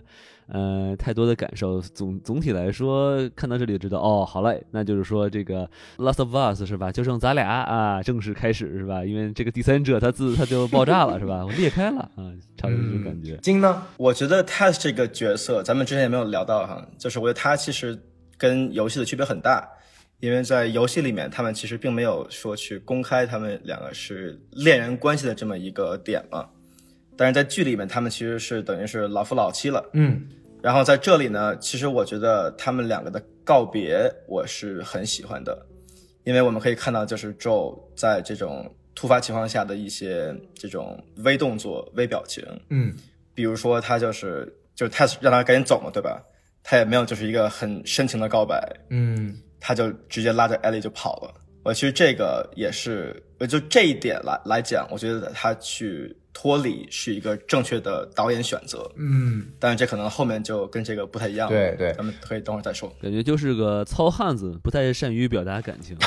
是的，是的，没错，没错。其实这个地方我觉得有个特别有意思的点，就是在原版游戏里面是没有那么多的丧尸的。那个地方的情节是，他被咬了之后，后面是人类追兵，然后他就说：“哎呀，那个有后面有追兵，我也被咬了，我肯定就死了，你们赶快去躲吧。”然后，然后后面游戏就从过场动画进入游戏场景，然后你就看到 Tess 就梆梆梆几枪被打死了，然后这个时候你也没有逃，然后你继续要操作着 Joe 和 Ellie 去把那些追兵给干掉。啊，然后那在剧集里面就改编成了一种有大量的丧尸过来，然后其实是没有 test 的这个自我牺牲，Joe 和艾莉是肯定逃不掉的，因为那那丧尸实在是太他妈多了。然后呃，test 的这个死有一个特别有争议的点，就是他在最后是跟其中一个丧尸有一段所谓的非常很多人无法接受的那个吻的，我不知道大家是怎么看这个吻的。其实我觉得这个设计还挺有意思，我不能说很欣赏它，但我觉得是一个非常有意思的表达。我觉得它其实就是可有可无吧，有点恶趣味。但是我觉得就是它作为一个概念来讲，对吧？因为咱们在游戏里面其实是没有这个触手这么一个说法的，当然它是通过空气传播。嗯，首先我其实，在第一二集看完之后，我对这个新的设定其实并没有那么的感兴趣。但是从这开始，我觉得哇，原来这个还是挺不一样的，，对，并且挺好玩的。王老师呢？对我的感觉就是说，人生这么短嘛，你什么都得去尝一尝嘛，是吧？不但要尝试，都要尝一尝，是吧？哎，你看这个没吃过，咱尝一尝啊！嘿，可以，可以，可以。王老师果然 果然重口啊！我操！等会儿还能吃到草莓，对吧？嗨，哎，哎呀，对呀、第二集吃蘑菇嘛，是吧？然后蘑菇都喂把自己喂到嘴里了，为什么不尝一尝呢？是吧？我去，可以，可以，可以。所以说啊，我们既然聊到了草莓，我觉得我们也可以聊聊我们的第三集了。This isn't the tragic suicide at the end of the play. I'm old. I'm satisfied. And you were my purpose. 第三集，Long Long Time。这个第三集呢，也是这部剧正式迈入成为神剧的一集看哭了所有人啊！我不知道大家这个哭了多久啊，反正是我应该是最后二十分钟一直是哭着看完的，反正我我是挺挺感动的。那第三集呢，名字就叫《天长地久》（Long Long Time），也对应着那首啊非常感人的歌。那这集的导演叫做 Peter Hoare 啊，他之前导演过网飞的《夜魔侠》和《雨伞学院》（Umbrella Academy） 这两部剧集。哦，哎，这个好看啊！里面还有那个 Alan Page 是吧？现在叫哎 Elliot Page。哎，对，Elliot Page 啊，这个我们我不知道是不是真实的，是不是原版游戏里面这个当时艾丽设计的这个也是往 Alan Page 这个方向去设计的。对，当时他想去打官司，但是最后觉得还是算了。然后最后每次重试都会觉得他的脸稍微再改一下。呃，对，怪不得就重置之后感觉脸 脸不一样了嘛，现在就是符合了二里面的脸的这个脸对型。对对，对，然后第三集我觉得剧情梗概我们也不用多说嘛，就是呃我们的主角 Bill 啊，作为一个存在生存主义者，本身已经做好末日准备，但结果因为一次阴差阳错的遇到了一个掉进自己洞里的哦 Frank，、哦，对。掉进自己洞，哎，厉害了，没错，那是一个很深很深的洞啊。没错，没错，因为 Frank 掉进了 Bill 的洞，所以 Bill 就准备 fill 满 Frank 的洞、啊，哎然后他们俩就洞洞相遇啊，然后两个人就 相依为命，然后经历了十多年、二十多年的这样的一个风雨。因为 Frank 深受这个无法根治的疾病，所以他在行将去世之前啊，希望 Bill 能够呃让他安乐死。那 Bill 最终也是尊重了这样的一个选择，但是呢，他更进了一步，他把自己啊、也喂下了安眠药，也这样的一个就等于说选择两个人一起去安乐死啊，然后他们在最后那一天，然后一起欣赏了风景啊，然后一起结了婚，然后一起最后他妈的还吃了一顿跟第一次他们吃饭摆盘和食物一模一样的餐，简直我哭死。然后最后 Bill 啊推着这个 Frank 颤颤巍巍的回到了房间，然后两个人就躺在床上。结束了他们啊本来非常悲惨，但其实啊怎么说也是非常非常美好的一生，啊怎么说呢？尽管他们两个死的非常早，在第三集就死了，但是，嗯，他们其实是这整部剧当中，甚至说整个游戏、整个最后生还者 IP 当中，可以说是活的最最最幸福的一对。他们可以说是真正意义上做到了善终。呃，然后这集也贡献了非常多的名场面，比如说他们吃草莓的镜头啊，等等类型的啊。然后尽管这一集第三集是一个所谓的完全的支线啊，但其实它也非常好的过渡到了主线啊。通过最后的那一封信，能够让 Joe 感受到就是 Bill 和 Frank 这样的一个爱情。Bill 救了 Frank，那么对于 Joe 来说，他没有救下自己心爱的 Tess，但是他接下来需要去救下他那个呃曾经跟他的女儿 Sarah 非常像的眼前的这。个 Ellie，啊，所以说这集我觉得大家可以主要来看一下这个。我不知道另外两位老师对于这集的评价是什么样子的。对我是也是看哭了，那主要是因为那个他做的那个牛排太馋，给我馋哭了。说哇，这个太美味了，我也好想吃。然后呢，就是我我觉得还是挺唯美的吧，尤其是这个他们是岁数比较大的这个 LGBT 群体，嗯，然后我觉得嗯。能能真的，我真的就是一开始我是觉得，因为我就觉得两个毛茸茸的老爷们儿，然后亲来亲去，我觉得就是没有什么美感可言嘛。然后一开始其实不是很看好哈，我这个人还比较肤浅啊，大家不要向我学习啊，我自己自我也自我审视一下。但是当他们在那个吃草莓那个地方的那种，因为大家能体会到带入他们的那个情境，就是说在这种末世下是吧？然后这竟然可以。呃，吃到草莓这种，其实我们平时可以很随时随地都可以吃到的这种这种水果，然后两个人的那种反应和，嗯，Frank 就是为了他爱的人，然后然后就是呃种的这个草莓，当然咱们也不知道他施了什么肥啊，反正他们吃的就很很甜蜜，对吧？所以还是还是挺能感动到我的，同性的这种这种真挚的这种爱，还真的是很感动。金刚老师有什么要补充的吗？好，就我觉得其实这集是整个剧很重要的一集，不管是从它的创作层面还是它的剧情层面来讲。首先呢，我想给他的就是主演、导演还有摄影一个 shout out。首先是他的导演 Peter Hor，他的两位主演 Nick Offerman 和 Murray Bartlett，啊，他们的摄影，其中呢除了 Nick 之外，三位都是属于这个 LGBTQ 群体的。所以我觉得呢，在媒体中，其实让真正是 LGBT 的人群来主创所谓的 LGBTQ 的剧集或者电影，是一个很重要的这么一个点。嗯嗯，我觉得是这样。它跟游戏去做对比的话，我觉得有一个非常非常有意思的点。我们知道，这个游戏的第二部发售之后，遇到了非常多非常多的争议和骂声啊。这个除了我们喜闻乐见的那个所谓的剧情点，我们这里不剧透之外，其实更大的原因是因为有很多很多 LGBTQ 等等所谓政治正确的这样的一个内容在第二部里面。因为我们知道 New Druckman 在第一部里面，他只是个联合主创和编剧，有另外一个合伙人一起做这个游戏。那这个合伙人到了第二部退出了，所以很多人会觉得。啊，你有第二不掌权了，然后加了很多自己所谓的私货，比如说 LGBTQ 进去，但其实殊不知，早在第一部的时候，两个非常非常重要的 LGBTQ 的人物信息就已经在里面了。一个是 DLC Left Behind 里面啊，也是我们接下来要去讲到第七集里面的这个主要的改编的这个剧情啊，Ellie 和 Riley 之间就已经点明了，Ellie 就是一个 Lesbian，是一个女同性恋。另外一个就是 Bill 和 Frank 的，在游戏里面，呃，尽管我们没有看到 Frank，但是我们一直跟随 Bill 走剧情当中。他提到有一个 partner，他在寻找他的一个 partner，啊，然后在后面的故事当中，我们尽管看到那个 partner 已经死了，但是如果我们啊多探寻这个房间有一封信，可以其实真正的发现这个 partner 不是别人，其实是 Bill 的爱人。其实，在游戏当中也坐实了 Bill 是一个男同性恋。那在剧集当中，其实把这个所以隐晦的点给放大了，嗯，啊，完全抛弃了这个游戏里面的这个框架，然后单独讲了 Bill 和 Frank 之间的这个爱情故事。然后，另外我觉得特别具好的一点是，它放大了我们平常在影视剧当中看到的同性恋的群体。是的是的因为我们知道有很多面向于青少年女性的一些这个所谓的啊这个爽文啊、男频爽文等等之类的，会描述很多青年男性之间的啊恋爱，或者说打一些擦边。这个在很多的国产剧啊啊，包括《Call Me by Your Name》嘛，当然《Call Me by Your Name》还是很真挚的，但就是说大量的影视剧当中都是体现出来这个年轻、帅气、可爱，本身就非常具有性幻想和张力的这些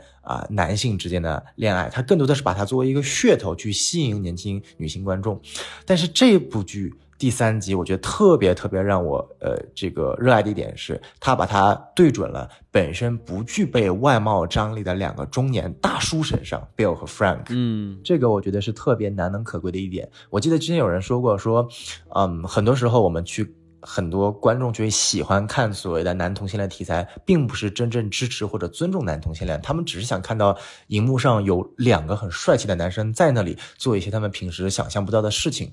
但是在 Bill 和 Frank 这部剧的第三季当中，我完全就没有去设法去想象他可能，比如说他是男同性恋也好啊，他是异性恋也好啊，他是 whatever 也好啊，他只是让我去沉浸在了一种非常真挚的情感里面，去感受双方之间的这个爱，这个在末世的环境下一种无可比拟的，只属于彼此的一种。坚强真挚的爱，这个我觉得是最让我感动的一点，也是在现在的影视剧当中非常非常难能可贵的一点。咱们看是两位中年的男性去谈恋爱，对吧？去生活。但是呢，我们如果从他们抛开性别，从人性角度出发的话，其实他们两个很互补。因为你想，就是这个 Bill 拯救了 Frank 的身体，他给他救了。但是同时呢，如果没有 Frank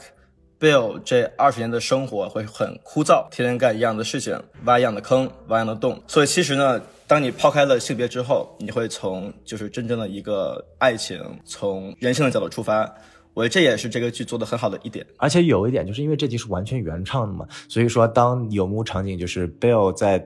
那个对着 Frank 弹钢琴的时候，我是完全有一点紧张的，我就说不要你在干什么？就是你是一个如此机警的生存主义者，你怎么就面对了一个人就毫无防备的在那弹钢琴呢？你就不怕他你背对着他吗？他一枪把你给崩了，然后把这所有的东西占为己有了。我当时真的很害怕那点，因为我没有想到他就是那个。在游戏里面那个已经死去的他的 partner 嘛，我觉得可能就是 Bill 会被自己的好心所这个害，结果没有想到接下来是如此凄美的一场啊爱情故事。我觉得，嗯，我的我的肮脏的灵魂被这一集凄美的爱情故事给彻底的洗涤了最后最后发现这个 Frank 不仅占有了这个中原，还占有了这个 Bill 是吧？啊！我为我之前的这个龌龊的想法而可耻，哎，所以说这集对我来说真的非常非常的重要。嗯，其实我就想再说一个啊，我就觉得 Frank 一开始有点油腻，我不知道你有没有觉得，尤其是当他在这个诱导 Bill 去是吧？哎，你是不是第一次啊？然后你不要紧张啊什么的。然后我不是个随便的人啊，我觉得哇，大叔你这个 这个油度。跟这个黄教主有一拼的感觉，嗯，哎，这毕竟在这个末世环境下，谁都还是想有一个这个，就怎么说，生理欲望还是有的嘛，对吧？毕竟，毕竟带一个小白兔入这个所谓的哦这个坑，啊、还是有一定的怎么说，就是，呃，有一定难度的嘛。所以说，表现的主动一点，可能确实会显得有一点，但是，呃，必须得有个人指路，对不对？对对对对对。哎，金老师有什么要补充的吗？OK，就我觉得其实这一集除了 Bill 跟 Frank 的爱情之外，还有两个点可以去就是简单的聊一下。就首先呢是他的开场，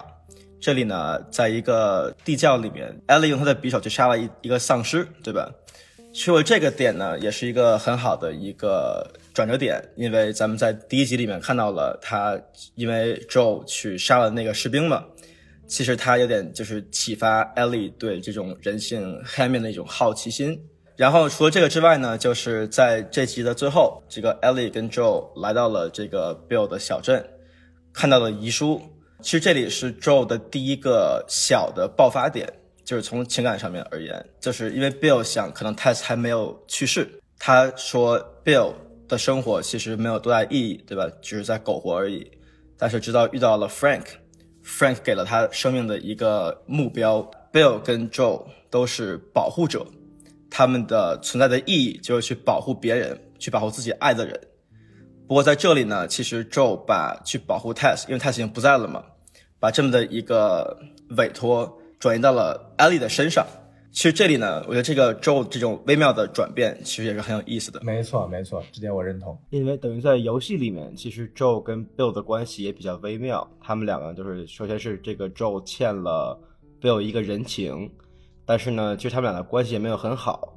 但是在剧里面呢，其实是有一些区别的。就比如说，在这个闪回里面，我们看到了 Bill 跟 Joe 的第一次见面，其实 Joe 就是并没有很信任 Bill。但是 Bill 可能更不信任 Joe，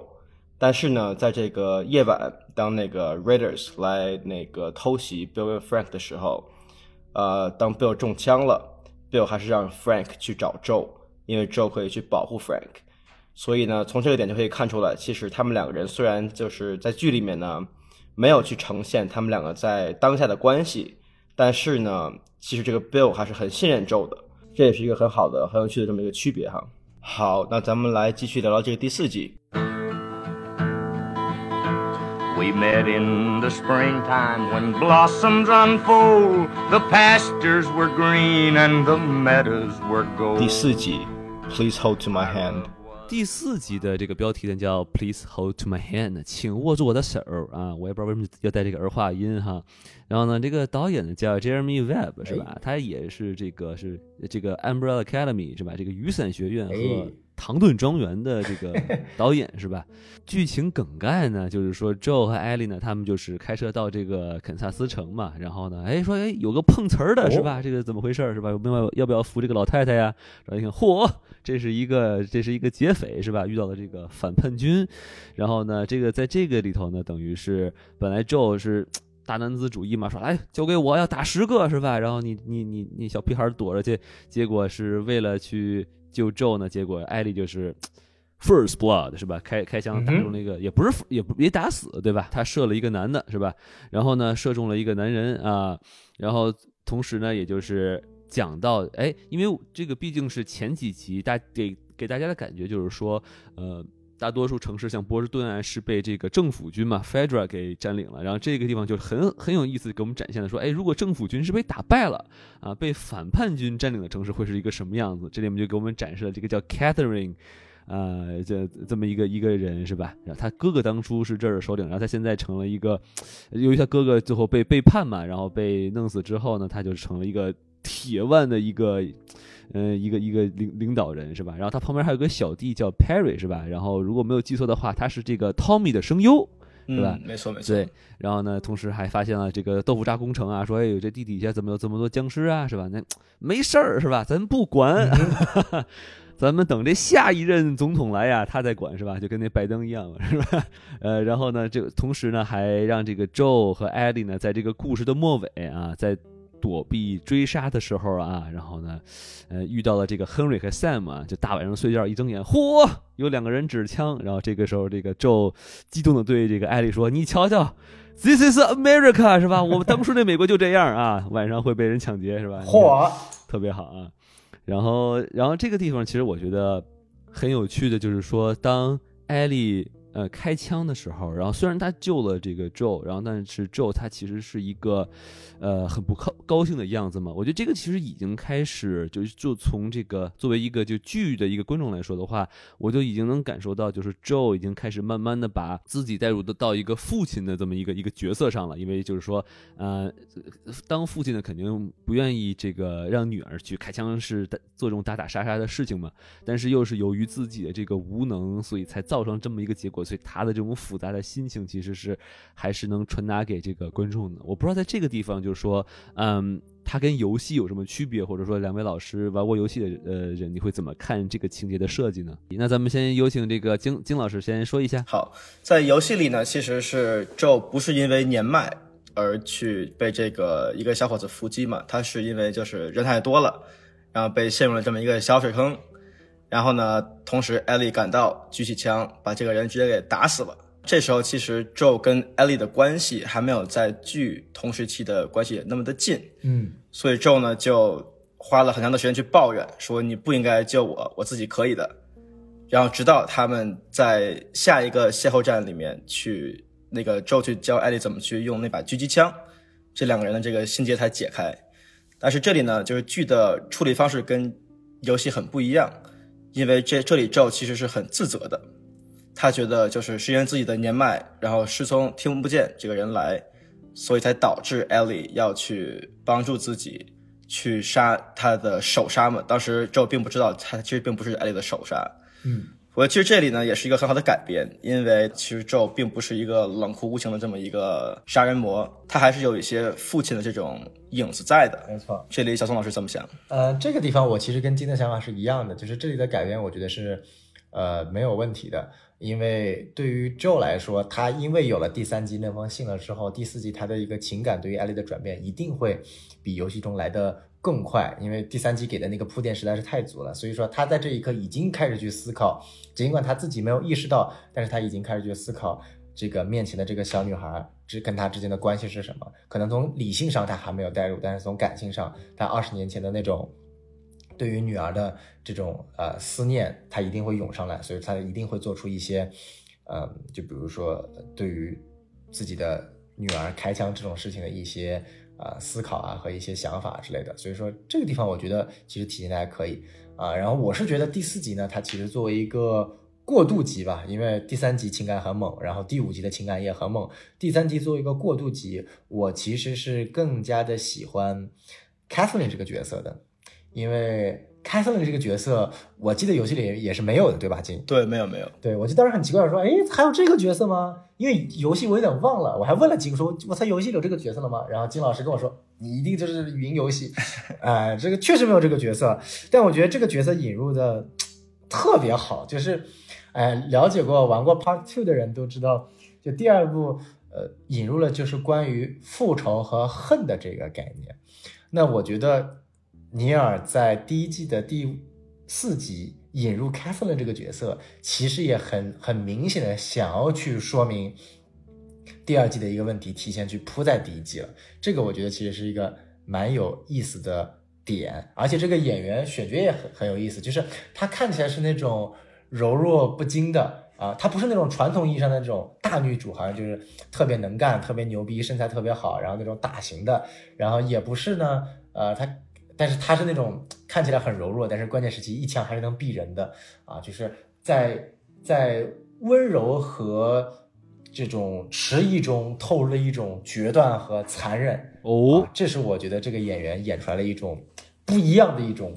变态感，就是我会用变态来形容他跟第八集的 David，我觉得可以形成一个对比，都是带有一种精神变态的感觉，还蛮有意思的。咱们这个就主题而言嘛，对吧？整个这个第一部就是咱们现在这九集的剧里面，它的一个宏观的主题是爱。嗯，咱们之前也提到了，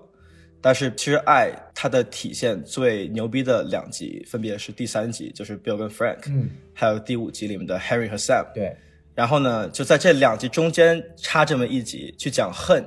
我觉得其实是一个就是这个编剧很牛逼的这么一个改写。这点我十分喜欢，没错。我我觉得其实这个地方，与其是说恨，但不如也是这个 Catherine 对于他哥哥的爱嘛，对吧？嗯，因为我记得里面其实是有一段，就是说那个他们看完这个豆腐渣工程啊，说啊，你看咱咱不看这个啊，咱咱看点好的，是吧？然后呢，到了他小时候，这个 Catherine 小时候和他哥哥一起生生活的那个房间，然后他就在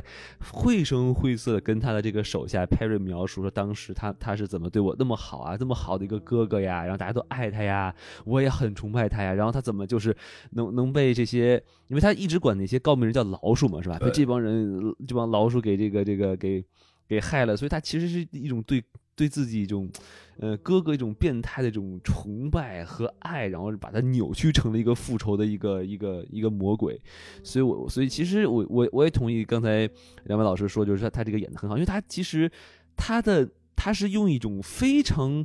平稳的语调去说出一些非常变态的东西，你就在跟一个老头说嘛，哦，那我就不得不弄杀死你了。你说这个这种语调说这么残酷的话，其实你那种反差感其实是很很很强烈的。对对对，所以说这个地方我觉得就是，嗯，当然了，我觉得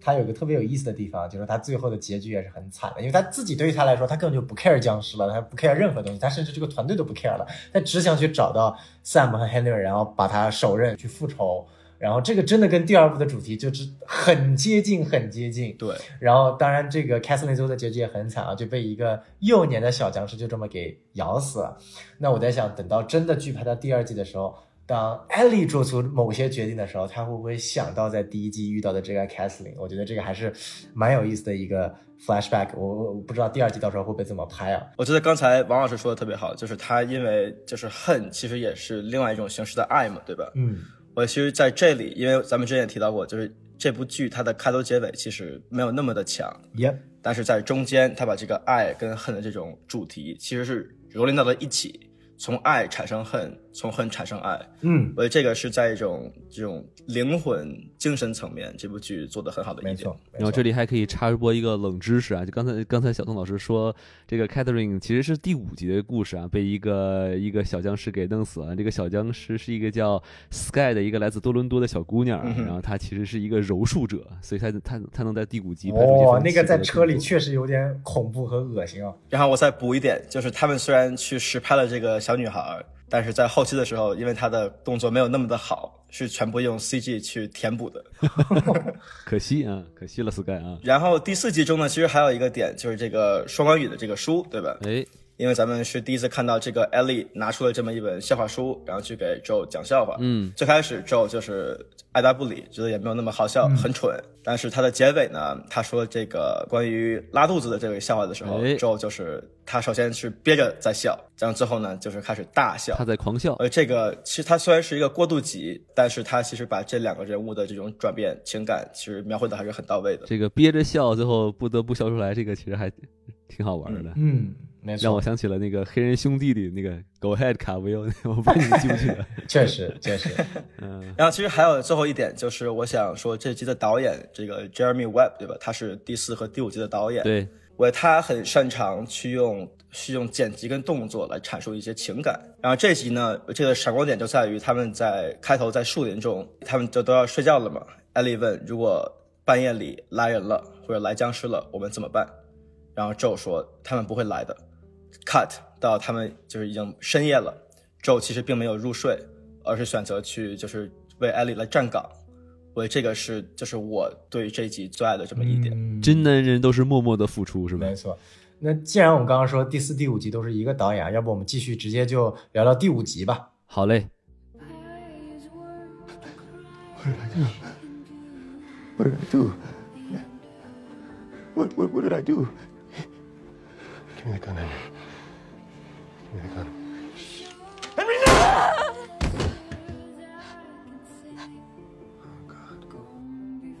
第五集 endure and survive 第五集呢叫这个 endure and survive 是吧？忍耐与生存啊。然后导演呢还是这个 jeremy webb 接续上一集嘛第四集末尾突然出现的这个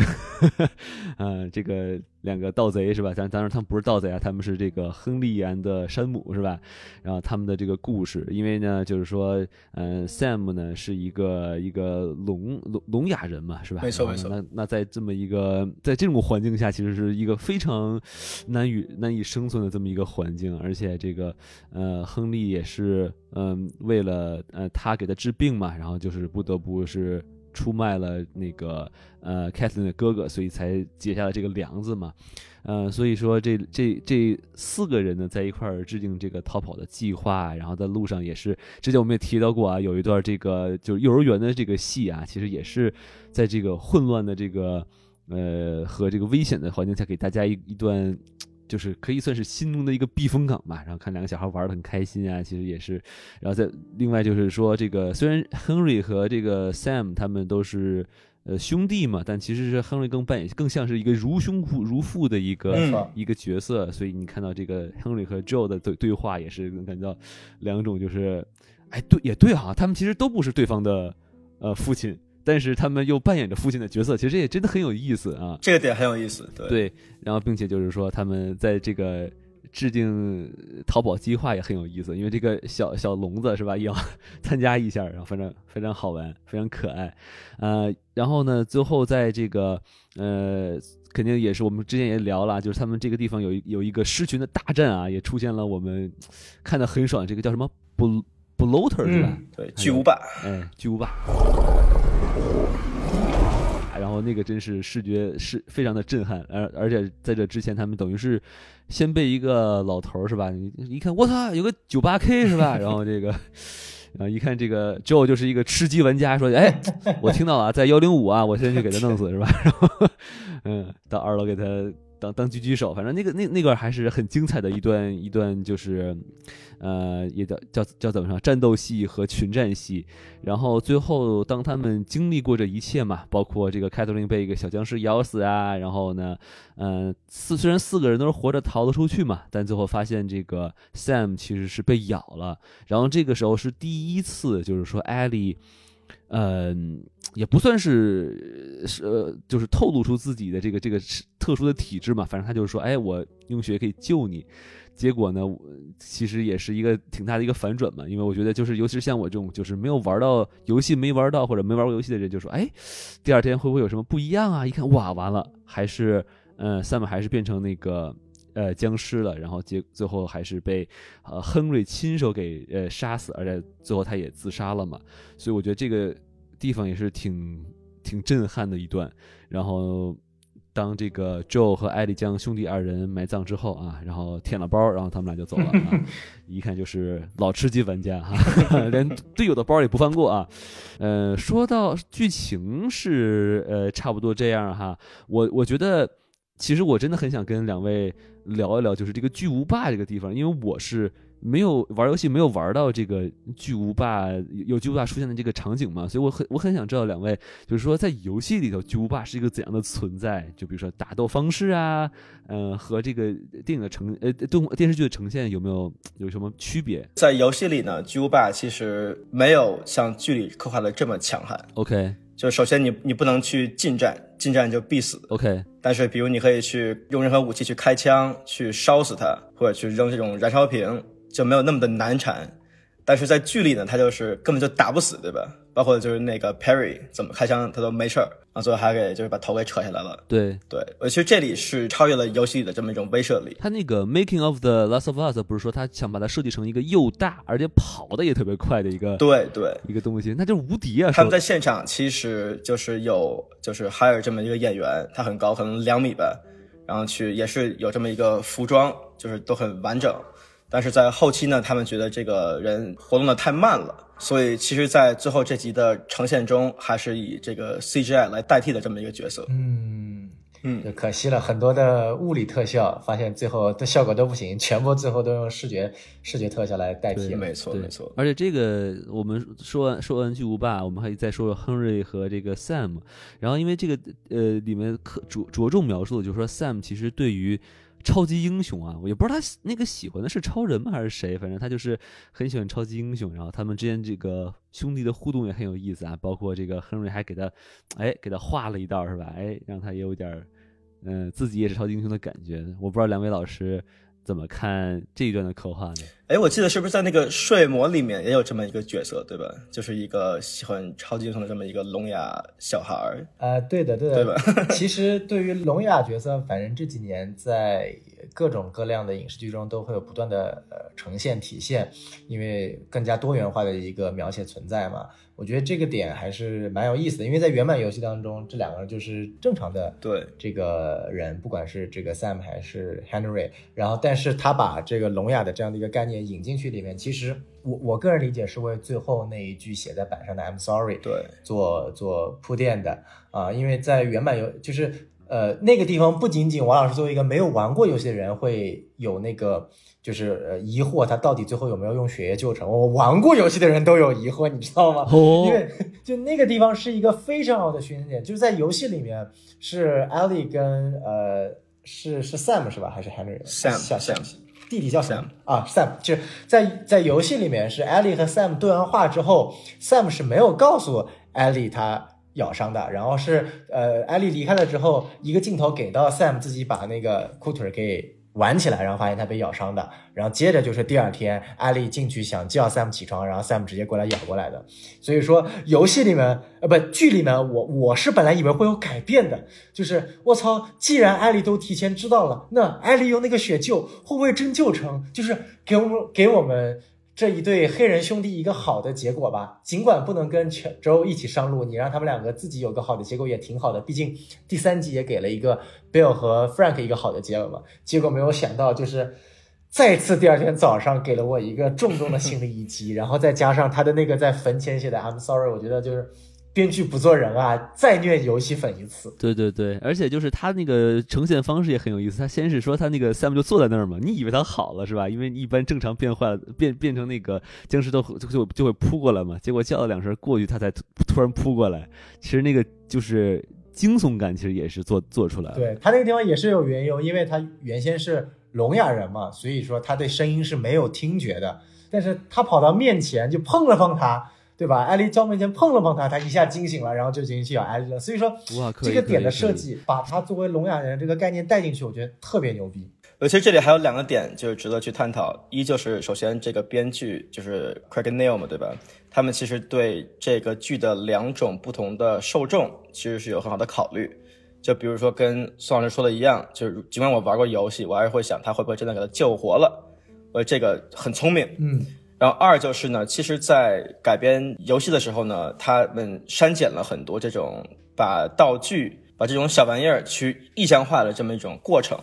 比如说他的手表，他跟那个 Sarah、周跟 Sarah 的那个照片，其实都是被削弱了。但是这里呢，给这个 Sam 的这么一个小画板，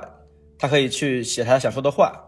我这个呢是把这个意象做的特别好，因为他可以通过这么一种环境叙事，嗯，去讲述当时呃 Ellie 对于没有救活 Sam 的一种自责。没错，我觉得这两个改编是特别特别好的。没错。我这里其实想问一个问题，就是就是因为我没有玩过游戏嘛，两位都是玩过第一部和第二部的这个人，就是所以说 Ellie，，当然你如果你们觉得剧透，你们可以不告诉我啊，就是 Ellie 的血液。到底对于被感染的人到底有没有效果，或者到底有没有比如说推延那个什么变异的那种效果吗？都没有吗？还是这点呢？其实我觉得咱们可以留到第九集的时候再去聊，因为其实咱们听他们的官方电台节目，还有咱们一些猜想，都是还挺能聊一些东西出来的。好嘞，好嘞哦，哎，那行，那要不我们聊聊第六集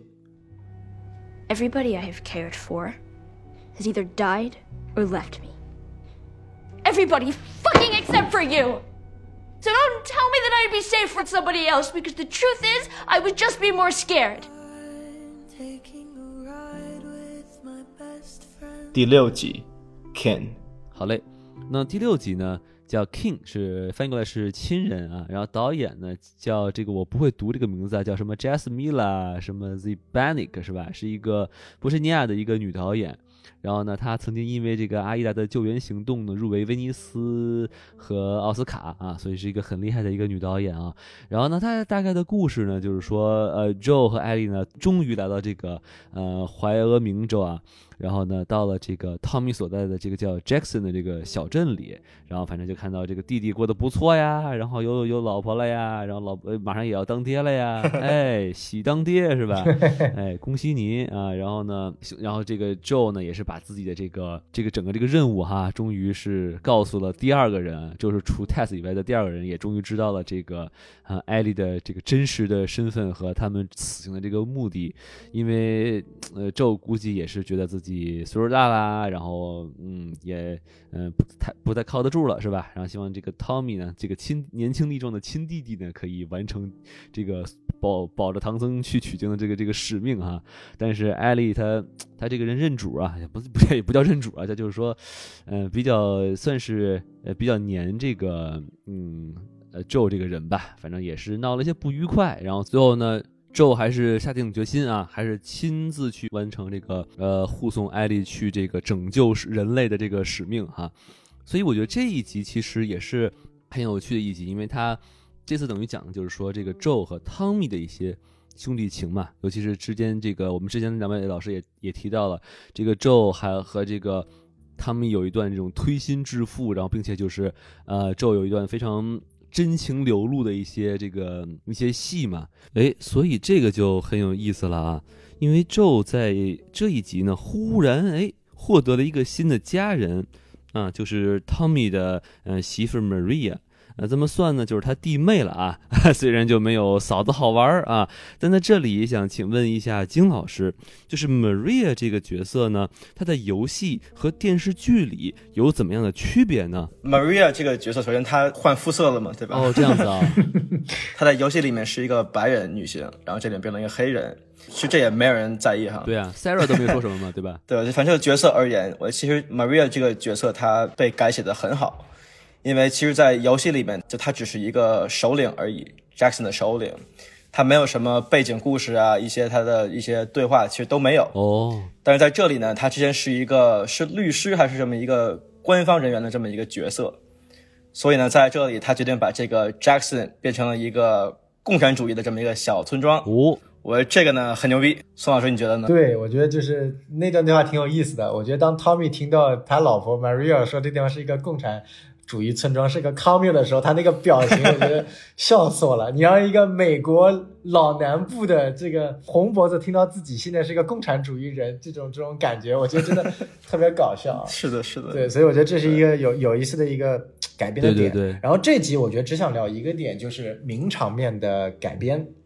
这集贡献了一个名场面，在游戏里面也是名场面，就是 Ellie 和 Joe 在房间里的那一段，呃，非常令人动容又非常令人伤心的对话。嗯，在游戏里面其实和基本上是一比一复刻台词，但是改了其中的一句的 deliver 和它的内容。在游戏里面呢，就是两个人互挑明嘛。当 Joe 就是当 Ellie 听到了 Joe 跟 Tommy 说要把他换成 Tommy 带的时候，两个人就在那个房间吵了一下。然后，呃，艾丽说了一句 “You know, I was not her”，就是你你知道吗？我并不是他。然后在游戏里面，一开始 Joe 是没有反应过来，说一句哇你在说什么东西？那个 her 是谁？”他是没有反应过来，他是这个呃 Sarah 的。然后后面呃，Ellie 跟了一句，然后跟了不到一半，然后镜头反切回 Joe 的时候，他那个表情，我记得当时特别震撼。就他说句 Ellie，然后然后说 You are treading on some mighty thin ice。Mighty Thin Ice，对，那句台词是在剧版里面是没有的。等这句话翻译成嗯中文是什么意思？就是你有点触破我的底线了。对，直译过来是你踩在一些非常薄的冰面上，就意思就是你再多踩几下，你他妈就下去了，就是你现在在站在我的底线上跳舞这种感觉。就是，而且那句话的 deliver 是当时特别特别好特别特别好，就是特别打动我。觉得 Troy Baker 因为这句话可以基本上是给 Joe 这个角色封神的这句话，他那地方的演技就是一种痛苦突然涌上心头，一种不甘，然后又是看着眼前这个即将又是自己的下一个女儿，又不希望他提到前一个女儿悲伤的那种感觉。然后剧里面呢改成剧里面有一个有意思的改动，就是当 Ellie 提出来 her 的时候，Joe 一下子表情就变了。就是在剧里的 Joe 是一下子就反应过来，Ellie 提的 her 是指 Sarah，然后他说了句 no，然后后面跟了一句你不要再提他了。就是他的话跟呃游戏里面的 deliver 和顺序是有稍微的不同的。呃，我无法说哪个感觉更好，因为我只能说我先入为主，我会觉得第一次在游戏里面看到震撼力更大。但是我觉得呃 Pedro Pascal 在这个地方的演技和 deliver 是绝对 OK 的啊。然后我不知道两位是怎么看。我觉得首先就是这句台词嘛，在游戏里，这个 Ellie，you're treading on some mighty thin ice，here，它是一个很红脖子、很德克萨斯州的这么一种说法。对，但是因为呢，在剧里，这个 Pedro Pascal 他是一个墨西哥裔嘛，他肯定不会去说这句话，对，对吧？因为毕竟是这种地域差。他应该说的是 You're cutting some thin thin muddy taco 是吧 Oh my god！I want it 啊，Oh my god！OK，反正就是说呢，他其实这里呢，我觉得他的表演问题有，但是不大，还是跟我的那个之前说那个脱离有一些关系。但是他这个 No not another word 还是有点点弱，嗯，这是我的想法。对，王老师呢？我是能感觉到，就是说这个触动到痛处了，但是就是说他应该把握到什么尺寸，嗯，我觉得还行吧。但是你要说能不能，我觉得确实是没有跟你们说游戏里那句话更能就是震撼力要强，我觉得。没错没错，而且这里 Bella 的演技就是完全打败了这个 Pedro，嗯因为他的那个反打超级棒，嗯，就是他在知道了那个 Joe 其实并没有他想象中那么的跟自己好的时候，我觉得那个戏份处理的很不错，很不错。嗯，哎，贝拉的演技确实在某种层面上确实比这个 Pedro Pascal 是要高一个等级的，所以我觉得，嗯，还是，而且 Bella 的演技就是从第一集开始到最后，他是有一个成长的。嗯，但是 Pedro 呢，他其实是有一些参差不齐，就可以比如说这里好，那里不好。但是在这集中呢，其实就虽然这段戏 Pedro 的处理没有那么的到位，但是前面其实还有一段戏，我觉得他处理的特别特别好，也是一个家的戏，就是他跟弟弟 Tommy 说：“我现在老了，嗯，耳朵听不到了，然后呢，我觉得你应该去带 Ellie 去完成这个使命。”嗯，没错没错，那一段他跟他呃弟弟的独白还是很有震撼力的其。实其实那块儿我觉得我有点糊涂，就是他那个表演表演就感觉说他好像得了什么病，但他其实也没有得什么病，对吧？他说他的心脏有一些问题，对吧？他会做噩梦什么的。对对，他那个就是 panic attack 嘛，就是那种惊慌反应。对，啊、这个就是他就是典型的 panic attack 的那种呃标准的这个症状对，他也不是那种长时间，它就是在那一个时间段就会特别的那种像心肌梗塞那种感觉。而且我觉得第六集作为一个独立的这么一个单集嘛，其实是在整部剧里面我最喜欢的这么一集。嗯，因为就是如果只看这么一集，它这个整个集的剧本的起承转合特别的合理。比如说在开头，在那个老夫妻那里，就有了第一次这种突发的这种难受，对吧？嗯。然后呢，在经过与弟弟的讨论、与艾丽的争吵后，他还是决定去带艾丽去完成这个使命。嗯，同时艾丽也跟他们说，包括之前跟 Sam 说，就是我最害怕的其实是我就是只剩下我一个人，嗯，我不想孤独。但是最后呢，Joe 也没有完成这个使命，他就是晕过去了嘛，最后被那个人给插中了。嗯，然后同时也留下了艾丽一个人，等于最后两个人的噩梦、他们的恐惧都变成了现实。所以其实这个是一个很好的，就是从从起到终的这么一个对。剧本。对对对，而其实我刚才也是说剧情梗概的时候，我也忘了提了哈，就是说最后他们到了这个叫什么东呃卡卢拉多大学的时候，然后就是邂逅了一群人嘛，就我那个时候也不知道他们是食人族啊，我就觉得萌萌香就来了一群人，把他们打了一顿，然后就给他囊了一下，对对对，我也我也我也不是很明白，然后到到后面才联系到一块儿嘛，嗯嗯。没错没错，OK，然后其实还有最后一个小点，就是呢，在这集的开头，Joe 跟 Ellie 在篝火旁在说他们对未来的打算。然后呢，Joe 说：“我以后想去农场养羊。”然后 Ellie 说：“我想去月球当一个宇航员，对吧？”嗯，其实这个也是为之后的这个剧情埋下了一个伏笔，咱们可以到那个第九集的时候再去聊这个事儿。对的，对的。然后怎么说呢？第六集还有个小彩蛋吧，最后说一下，就嗯是这个可能玩过第二部游戏的人知道，第二部有一个重要的角色，就是第一部的结尾，两个人其实是回到了这个瓦尤明的镇子上继续生活的。然后呢，他们在那边邂逅了一个第二季第二部的一个角色啊、叫做 Dina。那 Dina 呢，其实是在第二部里面就简单小剧透预警一下，无所谓，就是 Dina 是 Ellie 的女朋友。哦，就两个人会互相喜欢，对。然后其实这集当中，蒂娜有登场，就是那个在艾丽吃饭的时候被艾丽骂了一通，然后跑掉的那个小女孩。哦，我都我你不说我都快忘了有这么一个细节，就是一开始那个艾丽和就是艾丽刚到那个镇子和 Joe 在食堂吃饭嘛，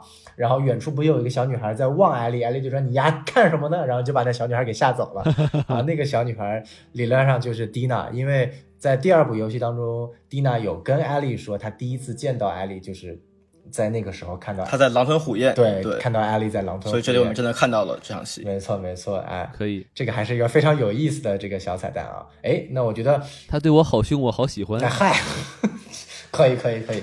这斯德哥尔摩综合症，而且这集里面其实出现了一个很有名的这个音乐，叫 The Path，、哦，就是当最后两个人骑马走向夕阳的时候，The Path 出现了。对，我这里也是想给一个 shout out to 呃这个剧跟游戏的配乐师叫 Gustavo Santaolalla，嗯，他也是很牛逼，对，大家可以去听一听。没错没错是个老头儿是吧？是个西班牙人对对对没错，他也是断背山的配乐，哦，嗯嗯，是的，是的。所以他的配乐都是非常的带有一丝这个沧桑和呃悲伤的，还是非常牛逼的。很极简主义，我觉得这个很牛逼。对对，嗯嗯，反正他他不是说就是在他那个纪录片儿就说它这是一个末世环境嘛，所以这东西一定要从简，不然的话你来一堆非常复杂的这种层次，可能就是不是很切合这个背景主题。我觉得也是比较说得说得通的。，对，没错。好，那我们往下。好，好，第七集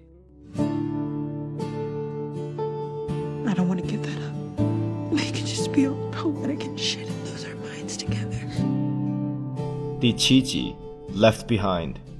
好，那咱们下面来讲一下第七集，叫《Left Behind》遗落。然后导演叫 Lisa Johnson，之前导过《一零四房间》。这集的剧情呢，大概就是说，这个 Joe 之前受伤了，然后 Ellie 把 Joe 救走之后，再给他缝伤口。这是一个闪回集，就是当 Joe 让 Ellie 抛下自己回去找 Tommy 的时候，Ellie 想起了在遇见 Joe 之前，在波士顿的隔离区里面，呃，他跟他的童年好友 Riley 的重逢。然后在经过了一个晚上在购物商场里面的探险之后，Ellie 决定向 Riley 表白，同时 Riley 决定为这个懵懂的爱情留下。不过最后两个人被一个莫名的僵尸给咬伤了。然后其实我觉得这集呢，它是一个第一次就是从游戏结构里面打出来的这么一个单集。嗯，比如之前如果你去玩游戏的话，你可能就是说一篇下来，Ellie 也不会有这么一个大的闪回。而是你在完成了整个主线叙事之后，你再去玩这个 DLC。但是呢，这里就是说我们在这个情绪很紧张、不知道 Joe 安危的情况下，插入了这么一个跟主线从情感意义上有关系，但是从剧情上没有太大关系的这么一个集。你们二位觉得这个插入是好还是不好呢？我觉得还行，因为我觉得有就有点快都忘了，我我都快把他这事给忘了，你知道吗？就是我我我我我不开玩笑讲，我在看第七集的时候，然后我说，哎，咒这个是怎么回事啊？他为什么为什么会躺在地上？然后我说，咦，怎么突然插入了一个剧情？我说，嗯。一一这个剧情应该会解释他为什么会躺在地上，然后结果看完说，诶，好像也没有解释，然后我才发现，哦，原来是第六集他被捅了一刀，对，然后所以所以你你要是从这种观感上来看的话，确实是，嗯。就是一点关系都没有，但是你要说割裂嘛，我觉得也还好了。我不知道宋老师您怎么看？嗯，我觉得不是割裂，但就是这里也可以体现出来一个剧集和游戏两个媒介之间的不同。因为游戏它是作为一个单独发售的 DLC，我们之前是把整个游戏玩完了啊，然后在之后再玩 DLC 的过程当中，DLC 分为两条主轴，第一条主轴在现在的时间点是艾莉把 Joe 放到了一个废旧的一个房间里之后，然后。自己一个人屠光了整个追来的追兵，然后这是第一条线。第二条线是在回忆线里面，他跟这个呃 Riley，然后一起在游乐园发生的这样的一个故事。所以说，这整条是以艾丽为主轴的现在和过去两个时间的闪回，它是给足了艾丽戏份的。那我个人觉得，在第七集一集的时间。是不够的，但是没有办法，你不可能给两集，两集又太多，一集又太少，所以我觉得这也是剧集的一个一个小小的呃难点啊，就是也没有办法，嗯，但是如果我们抛开这个，光从这一集来看的话，我能够看到它有一些比较闪亮的地方。第一个点呢是，呃，Riley 的演员，其实我很不喜欢 Riley 这个演员，在他演这个 Riley 之前，就是对，因为第一他很丑，他真的很丑，呃。不是歧视黑人啊，就是他在黑人当中也属于很丑的，就是我很少见到这么丑，但是能够在这么多电影当中、电电视剧当中，你看他最近又演了呃这个呃 Missing 网网络迷踪二的女主，然后她在之前亢奋里面演了那个女主赞达亚的妹妹，就是 like what the fuck，你姐姐是赞达亚，为什么你是长成这个样子啊？当然这个地方我。可能可能可能过激了，但你觉得她跟那个新小美人鱼比啊？那那还是他好，就是你能不能找两个不要都是这样的比，就是不是没有好看的，对不对？你比如说像第一集的女演员，就就就就还不错，对不对？但是当然了。呃，这这是我个人的一些看法啊，就是我对，当然，当然，我一直觉得他的演技有点浮夸，因为他演的一些角色也挺浮夸的，所以说当时，呃，听到这个消息让他去演这么重要的 Riley 这个角色的时候，我其实是非常非常非常非常，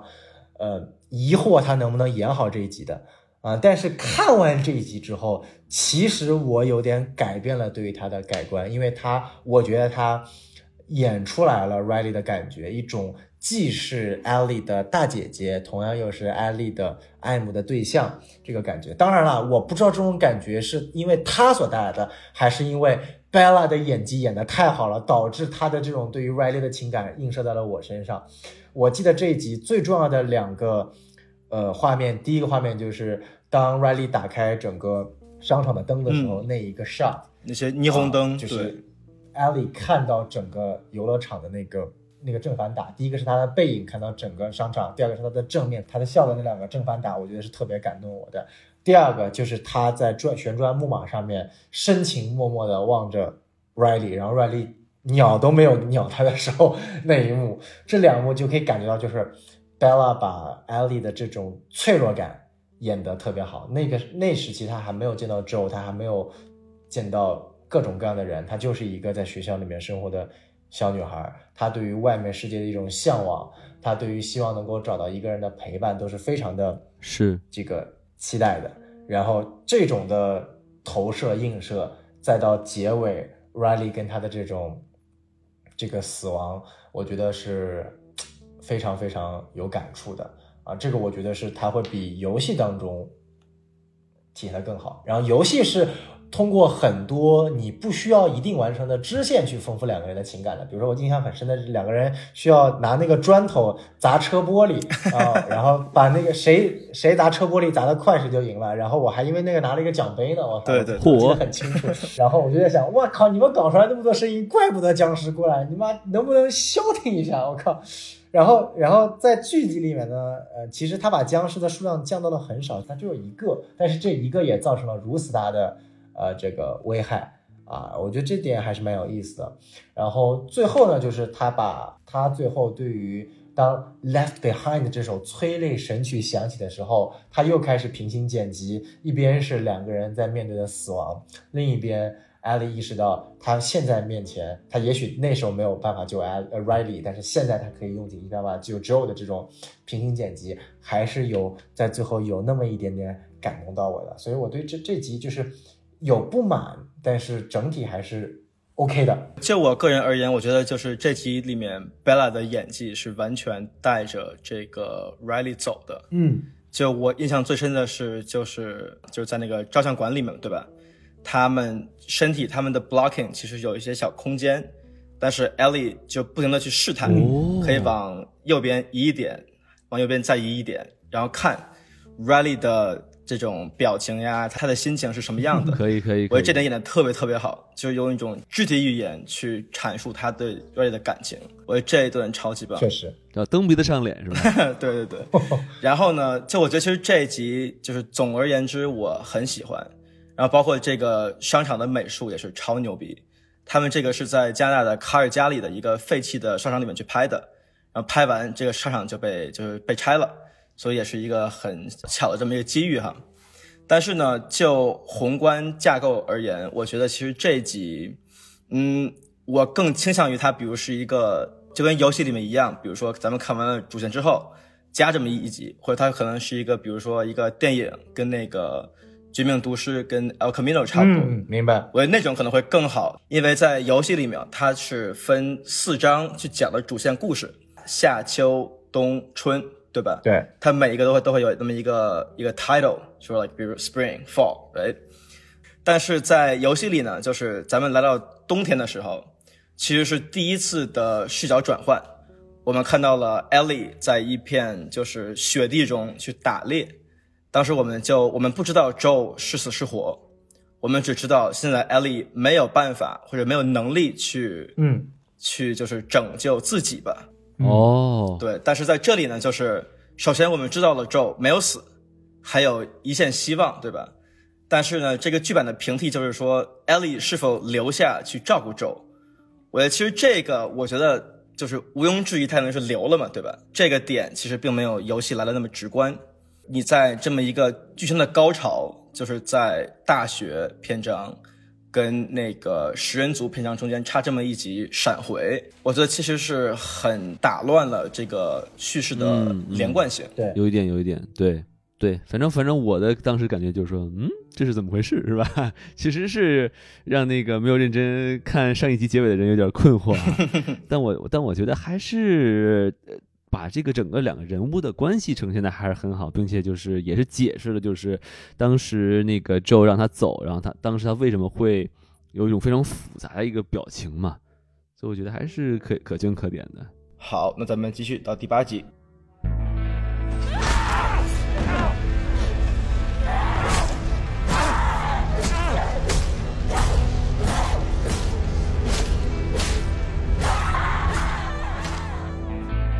第八集，When We Are in Need。好，那咱们下面来聊聊第八集，题目叫做 When We Are in Need，当我们有需要时，这是出自圣经的这么一段话。然后导演呢是 Ali Abassi，是去年在戛纳还挺有风波的这么一个电影叫《圣猪》的导演。这集的剧情大概就是说呢，Ali 在出门打猎的时候遇到了这个食人族的首领 David 和部下 James。在得知其实 Joe 在大学的时候杀死了 David 的手下后，Ellie 抢到这个药，然后就逃回了 Joe。不过在第二天呢，David 带领一个小队把 Ellie 给逮捕了。在 David 试图蛊惑 Ellie 加入他们的时候，呃，Joe 也苏醒了，然后去审问加虐杀了两个小兵。然后在这集的最后，Ellie 在一个燃烧的牛排屋里虐杀了试图侵犯他的 David，然后最终 Joe 与 Ellie 会合，然后 Joe 说出了 My baby girl。这集好像是评分直接是九点六分是吧？很高很高，对对对。那咱们这期的开场其实是关于 David 这个首领怎么去统治他的部落的，就这个食人族部落。我们看到其实他们还有肉吃，对吧？哎，吃的还很开心。但是其实一到后厨一看，我操，是人肉。你瞧。然后这集两位觉得这个部落的这个戏份有没有必要，就是在游戏的基础上给它加出来呢？呃，我觉得其实是有的。呃，这集我其实看了两遍，第一遍我是觉得。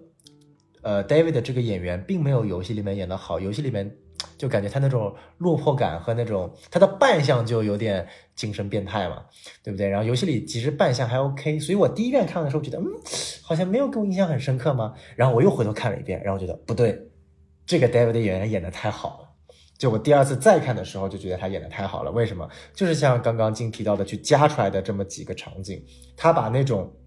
通过这些呃。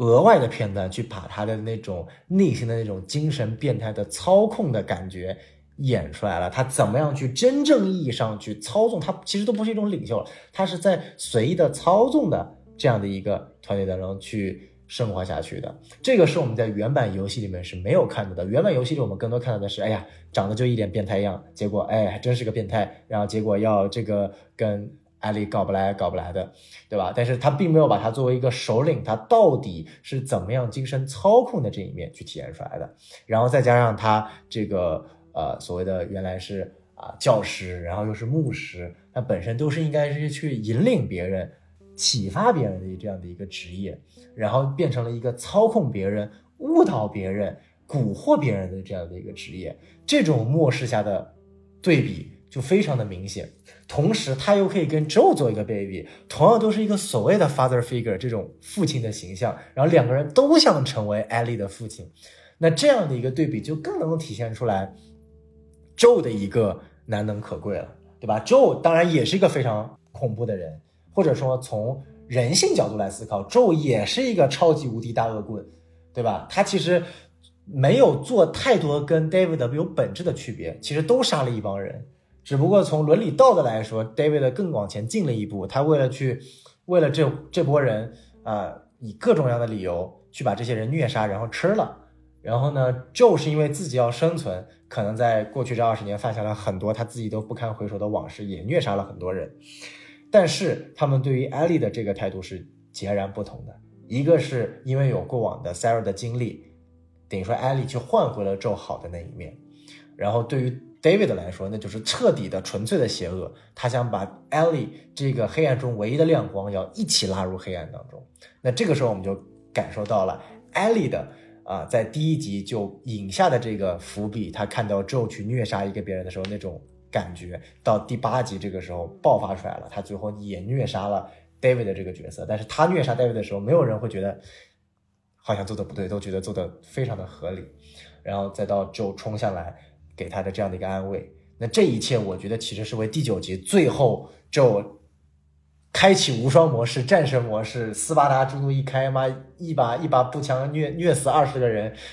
做了一个很很好的一个铺垫。因为其实这集是通过艾莉的角度体现了出来。那么在第九集再通过 Joe 的角度去体现出来，所以我觉得这集的编排来说是非常非常 OK 的。本来我觉得第八集我第一次看的时候觉得，嗯，就就 OK 搜搜吧，但是反过来看去看第八集，其实承担了一个非常非常重要的角色，甚至比第九集给我的感觉要更好。我说说我的感受吧。嗯我看第八集的时候，我的第一反应是：我靠，这个 David 长得好像梵高啊！我还专门搜了他这他到底演过什么，然后发现他原来没有演过梵高，真是太可惜了。我去，嗯，对，然后呢，那个，然后也是后来看那个，就是一些嗯一些呃播客什么的，然后才才知道嘛，就是他那个 James，他其实是这个 Joe 的声优嘛，这个 Troy Baker，没错啊、也也也是挺挺惊喜的。然后呃，我觉得其实刚才我们在说这个 David 这个人，其实我觉得在于这种。呃，末世的条件下，我觉得对于一个人的道德评判，其实应该是与现在的标准应该是有所不同的。尤其是说，David 虽然是说他是有、呃、控制着一个将近是像邪教团体一样的这么一个吃人的组织，但实际上他确实是肩负着这么多人的这个就是衣食住行、吃喝拉撒嘛。嗯，你要说他是绝对的邪恶，其实你也可以从他这帮信徒的角度来看，他他确实是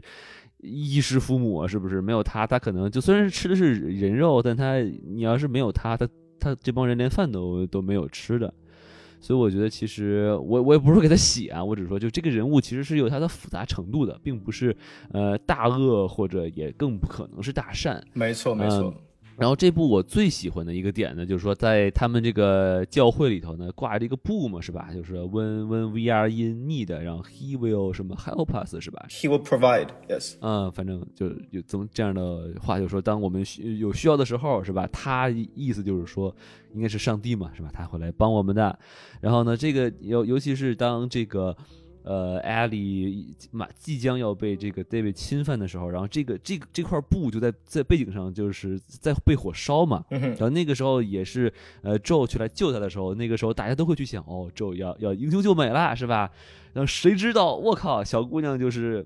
一个人就把这个这个变态就给做掉了，然后所以就那个时候真的是，就是我我觉得也是一种就是对。英雄救美这种套路化剧情的一个打脸吧，就是大家哎，你都你大家都会觉得是英雄救美，尤其是呃父亲的这种这种角色去救这个女儿这种角色，但其实呃我女人在最真正危机的时候，当 we are in need，当我们需要的时候，你我们要靠自己。我觉得这个其实传达出的这个价值，其实是我我最想肯定的东西。说的很好，说的很好。OK，就我觉得这块布很有意思，因为他你们记不记得，就是在这一集的开场的时候，他在读一段圣经，嗯，对吧？。对，其实这一段选段呢，是跟那个电影《泰坦尼克号》中，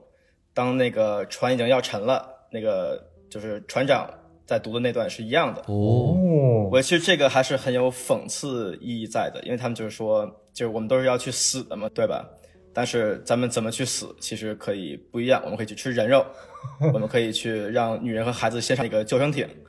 我这个这个点很有意思，也是这个编剧跟导演他们去选出来的这么一段。嗯，对，然后就刚才这个宋老师说的而言呢，因为 David 很变态，所以去侧面展现出了这个 Joe 有多么的难得可贵嘛，对吧？嗯，但其实这点我有点不太同意，因为我想，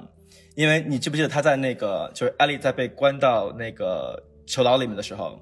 他其实 David 在跟他就是在蛊惑他嘛，在说其实你这个 father figure 这个 Joe 也没有那么的特别，你可以来跟我当我的女儿，当我的 partner，对吧？嗯哼，但其实呢，他这里的潜台词，就我个人理解而言是，就是其实 Joe 跟我的区别也不也不大，嗯我们是有相通性的。嗯我很自私，当然我也很无私。我自私是因为我想去蛊惑你，但是我的无私是因为我要去带领这帮人去生存。嗯哼，但是如果你去细想的话，其实 Joe 也是一样的，他无私，他去杀了那么多人，为了去救 Ellie。但是呢，他自私，其实也很自私，因为他其实是用 Ellie 的这个人去等于去平替了他死去的女儿。哦，我其实这种相通性是当时在玩游戏的时候我没有想到的。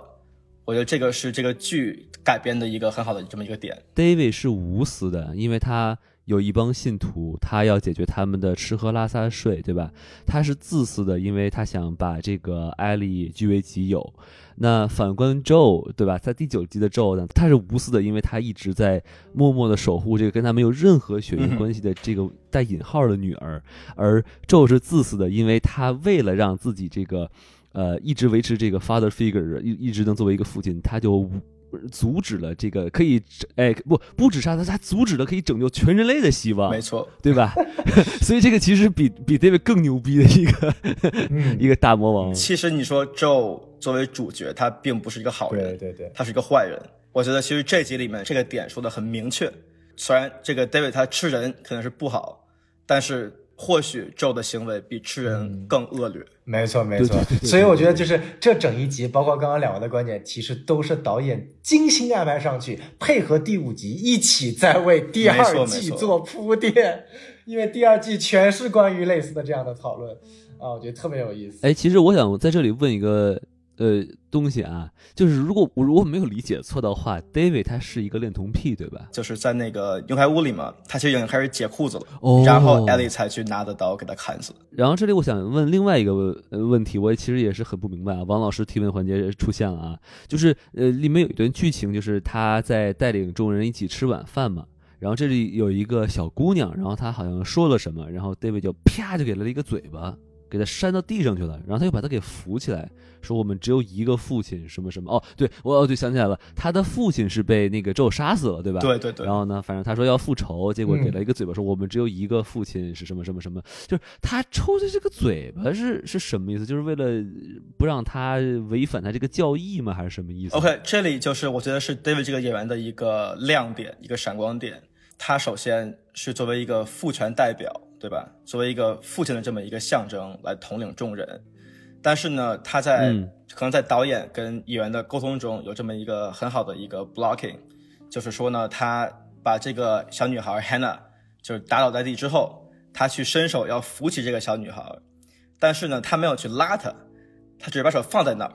他让这个女孩自己来伸手拉住我的手再起来。哦，我觉得其实这一点就是很明显的去展示了，就是 David 怎么用这种操控性的这种手段去统领这些人。就是一种 PUA 吗？对，因为尽管就是比如说 James 或者他的他的手下的手下对他有一些疑义，对吧？但是在这么一个大家聚集的这么一个环境中，没有人敢出声。我觉得这个是一个很好很好的表演，就是一种先抽鞭子再给糖那种，是吧我？觉得可以算是吧。可以这么对，可以去这么理解。我觉得这就是他也是另一另一个层面证明了，也是他去有效去管理的一个方法。然后再加上他是牧师的这一层身份，他所谓的父亲可以是天父，他代表了天父降在人间的这样这样的一个代表啊。然后再配合他这个恋童癖的个性，我觉得我有道理怀疑，又又加深了一步这个 黑黑牧师这一类似于宗教角色的这个。这个这个这个意图，我觉得宗宗教批判哎、对对，呃，宗教集团又要把这部剧列为禁片了。可以，可以，可以啊！不但不但得罪了中东这个反反对同性恋的呃宗教团体是吧？然后还同时得罪了这个，哎，可以可以，呃，我们就不具体就不说了啊。哎这个 Ellie 在虐杀 David 的时候的表演，你们二位怎么觉得？哦，这个其实我就觉得是一种很外放嘛，但是我只是觉得就是他还同时把血溅到了镜头上嘛，然后我觉得那种冲视觉冲击感是我觉得很强的。没错，没错。宋老师不知道您怎么看？啊、对我跟王老师想法一样，就这个地方那个镜头的表现效果更牛逼。嗯，但是这个地方有一个区别，就是在游戏里面是，呃，一边虐杀，然后 Joe 是冲到了房间里面，然后抱起了虐杀中的艾莉，然后让她停手的那个的冲击力，我觉得比现在游戏中就是呃艾莉自己虐杀完，然后自己又跑出来，然后在雪地里跟 Joe 见面的那个冲击力强。但是呃，我这个地方其实是没有想明白为什么主创团队要改成这种这点我觉得就是因为首先 Ellie 救了自己，对吧？不是 Joe 救了他，对，他拯救了自己，嗯所以这是一个就是对于这个角色塑造很强的这么一点。但是呢，与此同时，其实等于在身体上、在肢体上，Ellie 的确救了自己，但是在精神上呢，他还是一个属于没有被拯救或者需要拯救的这么一个状态。嗯但是呢，在他出屋之后，Joe 来了，他把外套披在了他的身上，然后说 "It's okay, my baby girl"，就等于是 Joe 虽然没有在肢体上拯救 Ellie，但是在心灵上、在情感上，他还是救了她。我觉得这个改写也是我很喜欢的点之一。我觉得吧，首先剧情安排上来说的话呢，就是不能让 Joe 去救艾莉，而他们的汇合是一种互相的拯救，因为艾莉是可以说是 Joe 活下去唯一的一个希望。没错，而 Joe 相对于呃艾莉来说呢，也是一个很重要的依靠，所以我觉得这是一种平等的互救。没错，没错。当然，这一点在后面的第九集里也会就是以台词的形式来给咱们再阐明一下。没错，嗯嗯，好，那咱们可以继续。Swear to me that everything you said about the Fireflies is true. I swear. Okay. 第九集，Look for the Light。好，那咱们最后一集第九集的 title 叫 Look for the Light，寻找光芒。然后这个主题呢，其实也是出自于就是当时五六十年代民谣复兴时的传奇人物 Leonard Cohen 他的歌里歌叫 Anthem，、哦，有一句话是“万物皆有裂痕，那是光进来的地方”。咱们也可以发现，就是第一集的 title 叫 When You're in the Darkness，第九集叫 Look for the Light。哦，这句话呢，除了是在这个世界观中萤火虫组织的 slogan 之外，也是对这个作品的一个致敬。可以可以。哦，然后这期的导演呢，跟第八集也是同一位，就不再细说了。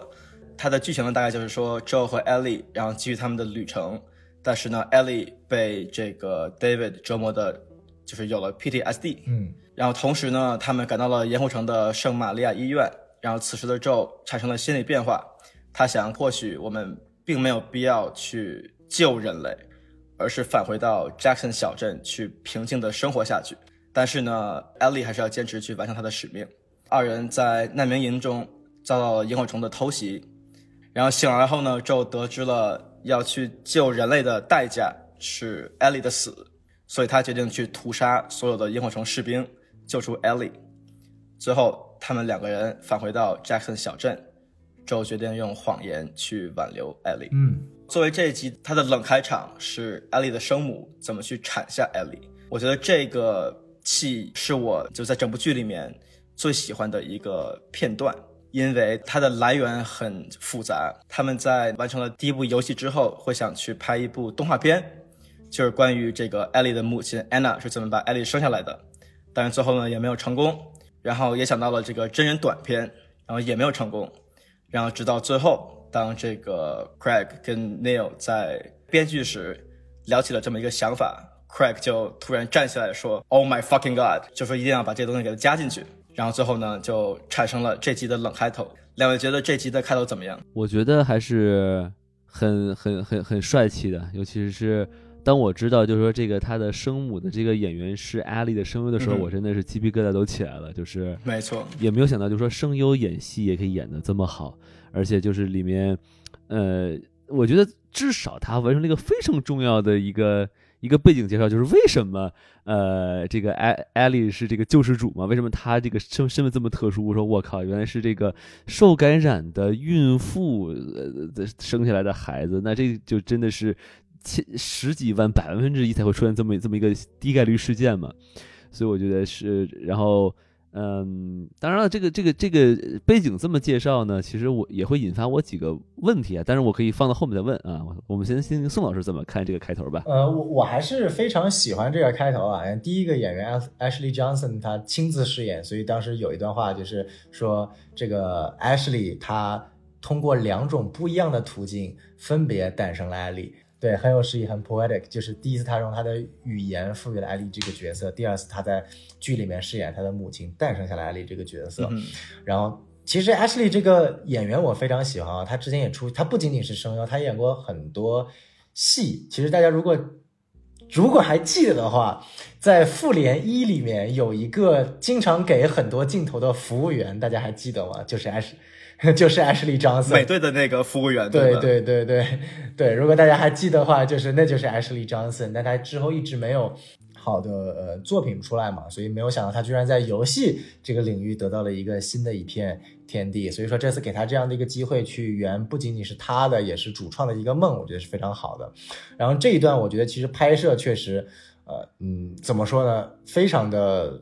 非常的优秀，不仅仅把。呃，安娜这个角色做实了，不仅仅把艾莉这个呃人物她的一个前情背景，她为什么会成为所谓的救世主，像刚刚王老师所所说的，也给做实了啊。最关键的是，她也丰富了呃 Marlene 这个角色，她跟艾莉之间的一个关系。所以其实 Marlene 和安娜是很好的朋友，她是也是忍痛亲手杀了自己的多年的好友。但是他最后的一个结局，大家也很也很清楚。所以说，你说这个东西，嗯，你站在马琳的角度，Joe 是什么样的一个人物？你站在 Joe 角度，马琳又是什么样的一个人物？他其实给了我们更多的思考和这个想法。所以我觉得他一就是这样的一个设计，其实都是给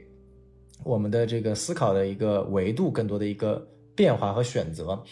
嗯，但是所以说，这是我对于这场戏的一个想法。但是除了这场戏之后，我觉得后面的将近三十五分钟的时间，基本上都是也不叫直线下降吧，就是属于一个 so so 的一个水平，它没有太多的亮点。呃，除了我们刚刚聊到的长颈鹿，然后就是在最后结尾的这一个呃阶段，因为在游戏里面，在最后结尾之前，他们是又遇到了一波僵尸。然后也是一场非常惊险的大战，最后他们两个人还沉入到了水里面，是最后好不容易这个 Joe 把呃 Ellie 救上了岸，然后这个时候突然一堆警察出现，然后呃 Joe 跟这个警察说，哎没有没有我没有感染，然后警察一枪把这个呃 Joe 给打昏了，啊用枪托，这个地方其实也对应了游戏一开始呃 Joe 抱着 Sarah 的这样一个镜头，所以其实。游戏这么设计，其实也是让我们玩家感觉就是说，我操，难道都玩到现在了，又要重复一下游戏一开始的这种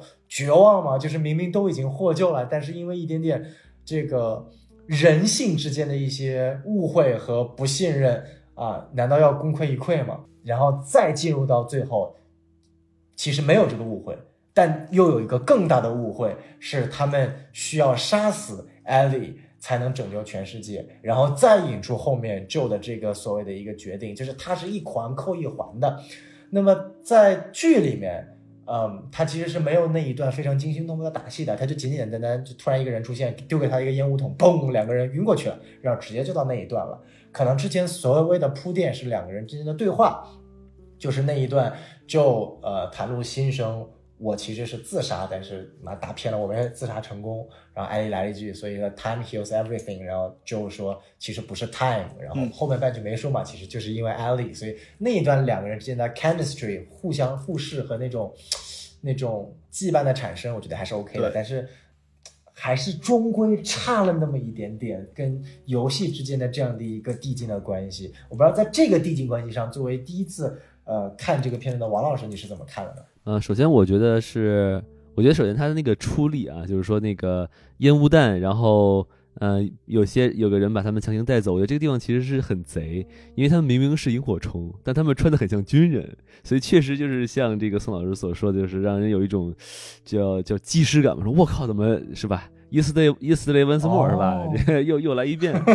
确实是给我一种那种当时有一种哎一慌的感觉，呃。然后就是，而且我我其实个人觉得哈，就是 Joe 一开始跟艾莉说的那些对话有点过于的直白，就是很明显就是说啊，我不想让你走啊，然后万一危险怎么办呀？咱俩好好过日子吧。就是那那话其实有一说一，有点俗，我只是觉得。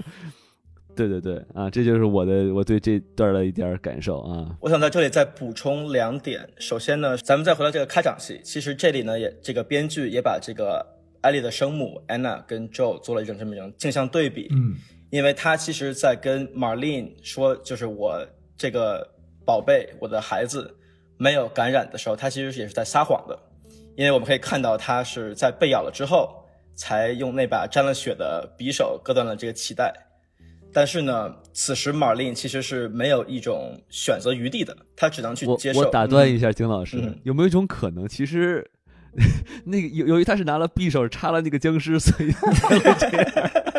他没插匕首。我觉得也有可能，对吧？就是这个开场其实跟这个第九集的结尾是就是相对的嘛。嗯，因为此时的 Marlene 跟结尾的 Ellie，因为 Ellie 爱着 Joe，Marlene 爱着 Anna，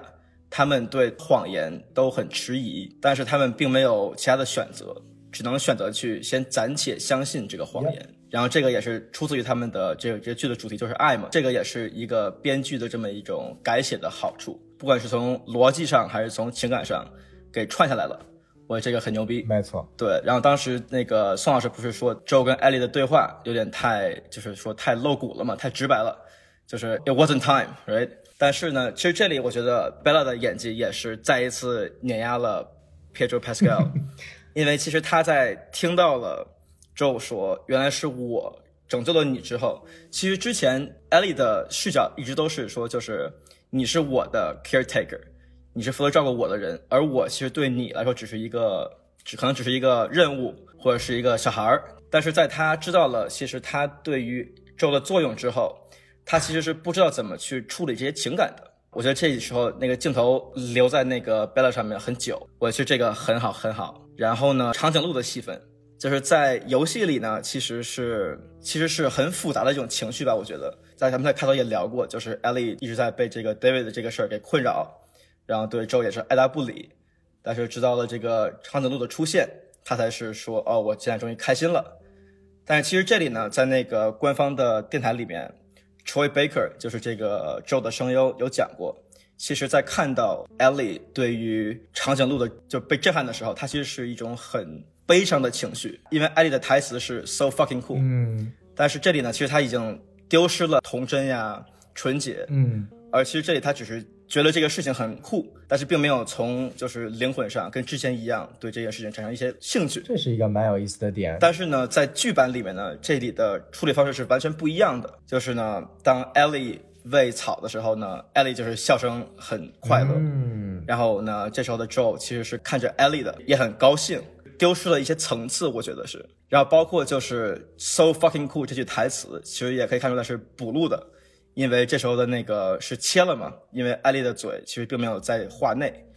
我觉得其实这也是一个比较，就最后一集没有很好呈现的这么一个点。我来我来补充一下我对这集的看法。呃，我觉得首先这集其实是一个像刚才这个金老师说的，是一个关于谎言的故事。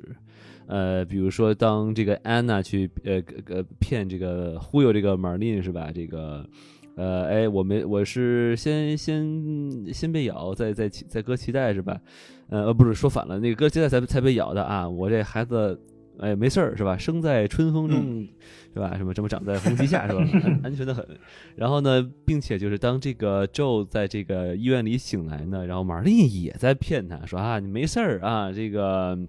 你就做个小手术啊，你那你搁这等着啊，然后结果其实也是在骗他，是吧？然后最后也是，尤其是当这个这个艾莉亲自是跟他对峙嘛，说你你你发誓是吧？这个你你刚才跟我说的关于什么呃已经不需要我了呀，什么这当然都是谎话嘛，什么什么那个已经做不出疫苗了，是真的吗？然后这个嗯之后就说啊是真的啊，我我发誓，这其实真的是。一个很有意思的一个一个串联嘛，因为其实我们开头就说了，这个呃，这是一个讲究讲这个就是父辈母辈对孩子这种爱，他到能扭曲到什么程度？那其实谎言其实就是父亲父父母对我们的这个这个一种一种一种表现嘛，对吧？比比包括这个呃呃这个是呃压岁钱妈妈帮你收着是吧？还有还有这个哎哎妈妈妈妈出门跟王叔叔聊聊天什么的，这都是。哎，这个这个其实好很奇怪的谎言啊，就是就是也是一种爱的表现，只不过是以这个谎言的呃形式出现，嗯，包括这个 Ellie 这个名字嘛，它后三个字母是 L I E 嘛，也是 lie 是谎言的意思嘛，所以其实也是嗯很很有趣的一个利益啊。不知道两位老师有什么要补充吗？嗯，我觉得这个地方就是嗯，怎么说呢？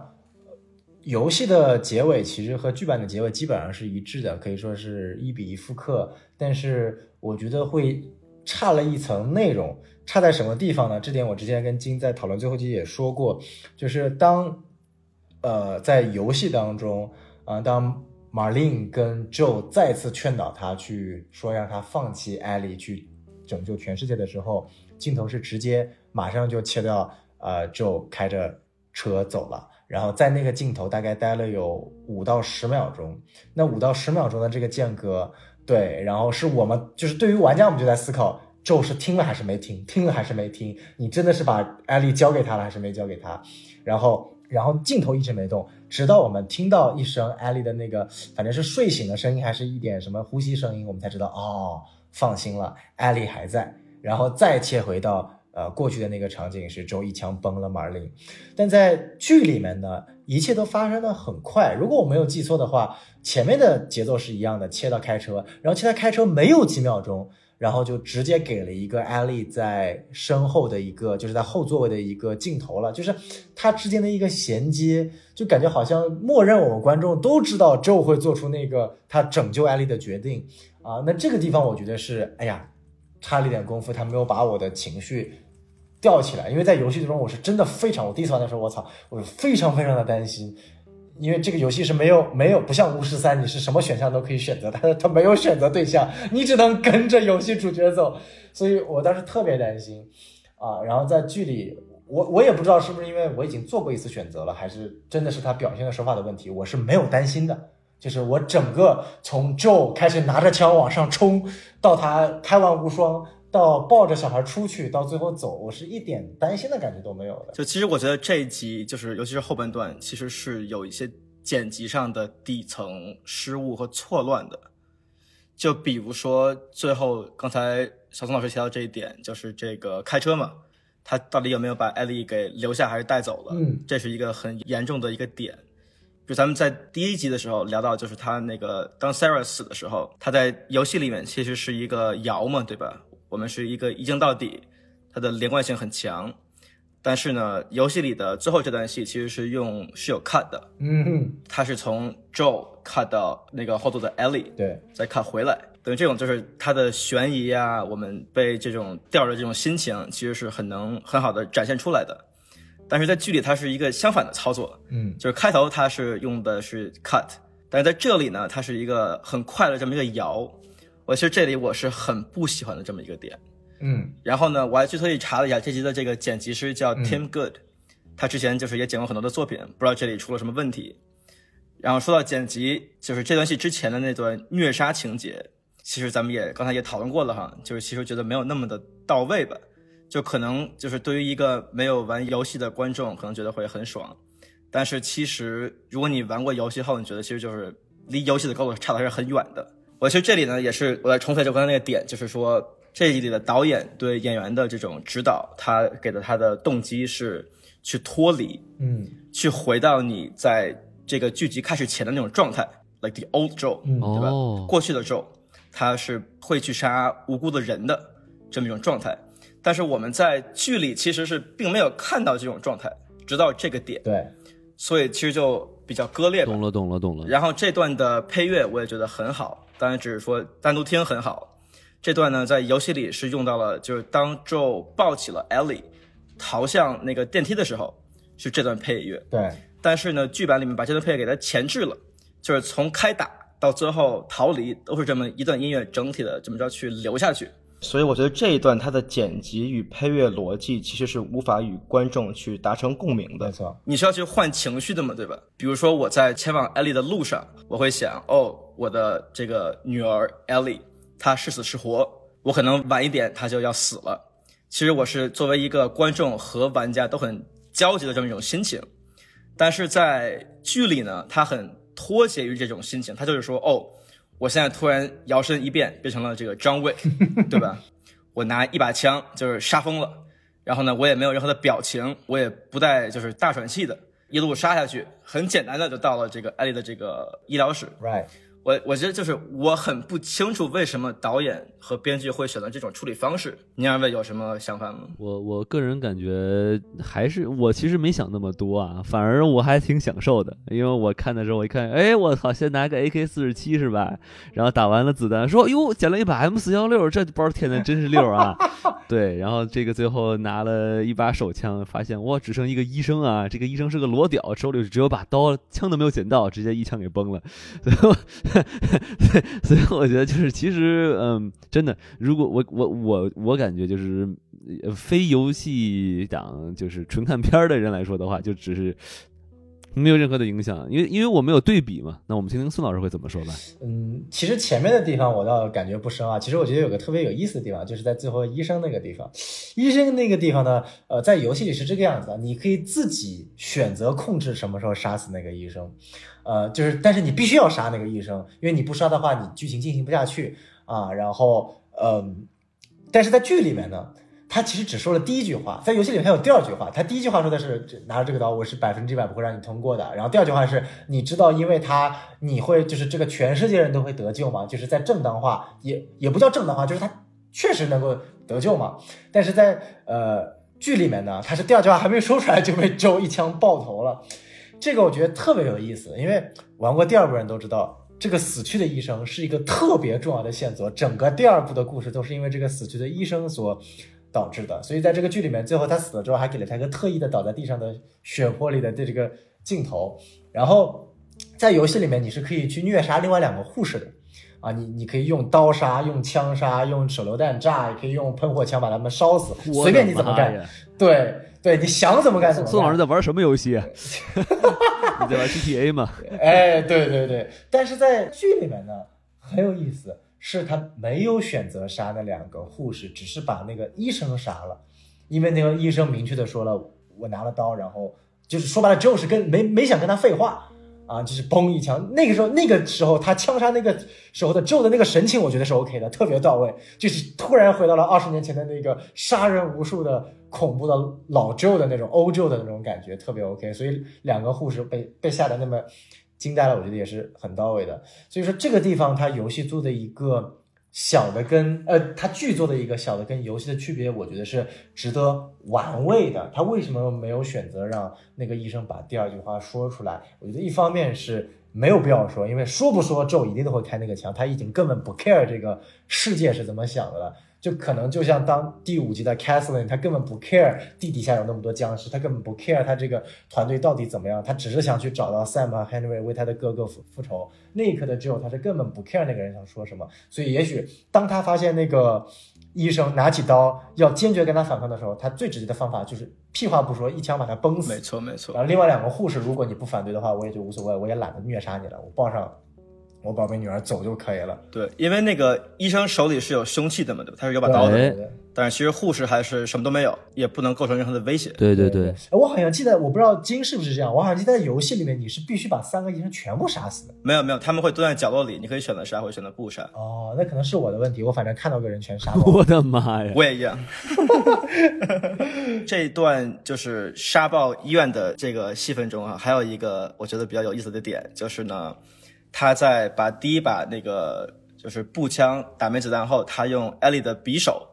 插死了一个人。嗯，而且我觉得看到这点之后，我觉得就是，当然我当时的主观想法是，就是他可能玷污了这个生母安娜给艾莉留下的这么一个物件嘛，对吧？他不应该用这把刀去杀这个人。但是后来我想到，就是这个安娜跟 Joe 的镜像关系之后，其实我想，如果把安娜放到这里，她可能。会比咒更加的残暴，对我其实这也是一个很有意思的点。对对对对，这个点我觉得也特别到位。哎，我觉得说到这儿，我其实想问几个问题。哎，王老师提问环节自动上线哈。好，那以上就是咱们这期节目所有的分级内容，然后接下来呢会是这个王老师的提问环节以及我们的结语。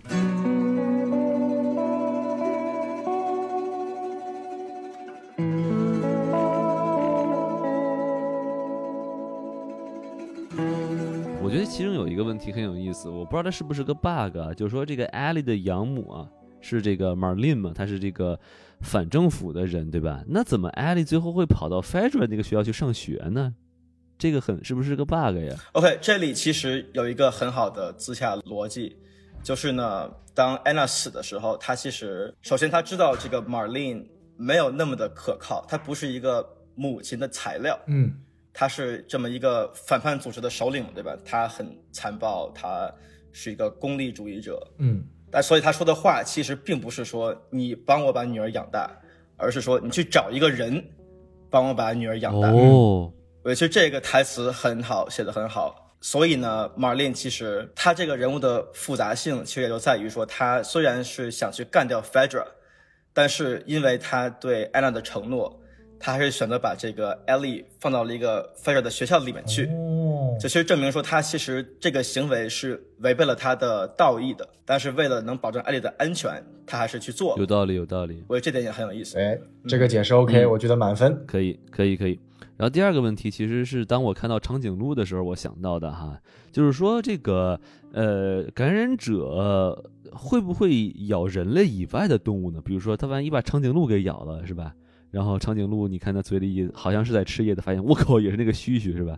就是这个我不是很懂，我这点其实，在开头也有讲，就比如说蚂蚁嘛，对吧？其实包括现在在咱们的生活中，这个虫草菌是可以去侵犯蚂蚁的意识的。所以呢，等于就是说，它其实是去主攻一种种类。所以我想，就是比如狗啊、长颈鹿，其实没有被就是感染到，也是合理的。就是说如果它是被人咬的话，这个人宿主是人的话，它就不会去咬人类以外的动物。但是如果有一个长颈鹿被这个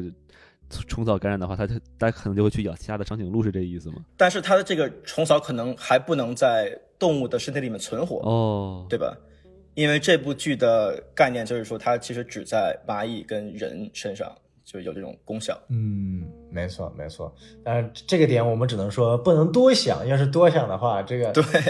太难了。人类你就感染自己就算了，你要把其他动物也感染了，什么马也感染了，长颈鹿也感染了，狗也感染了，生化危机似的？你是真的完全没有活下去的嗯可能性了。有道理。然后最后一个问题就是，那那这个这个九集看下来哈，感觉这个故事已经很圆满了，是吧？然后这个想想拿艾艾丽做解药的人也都被杀干净了，然后大家幸福的和汤姆叔叔生活在一起，是吧？那这那这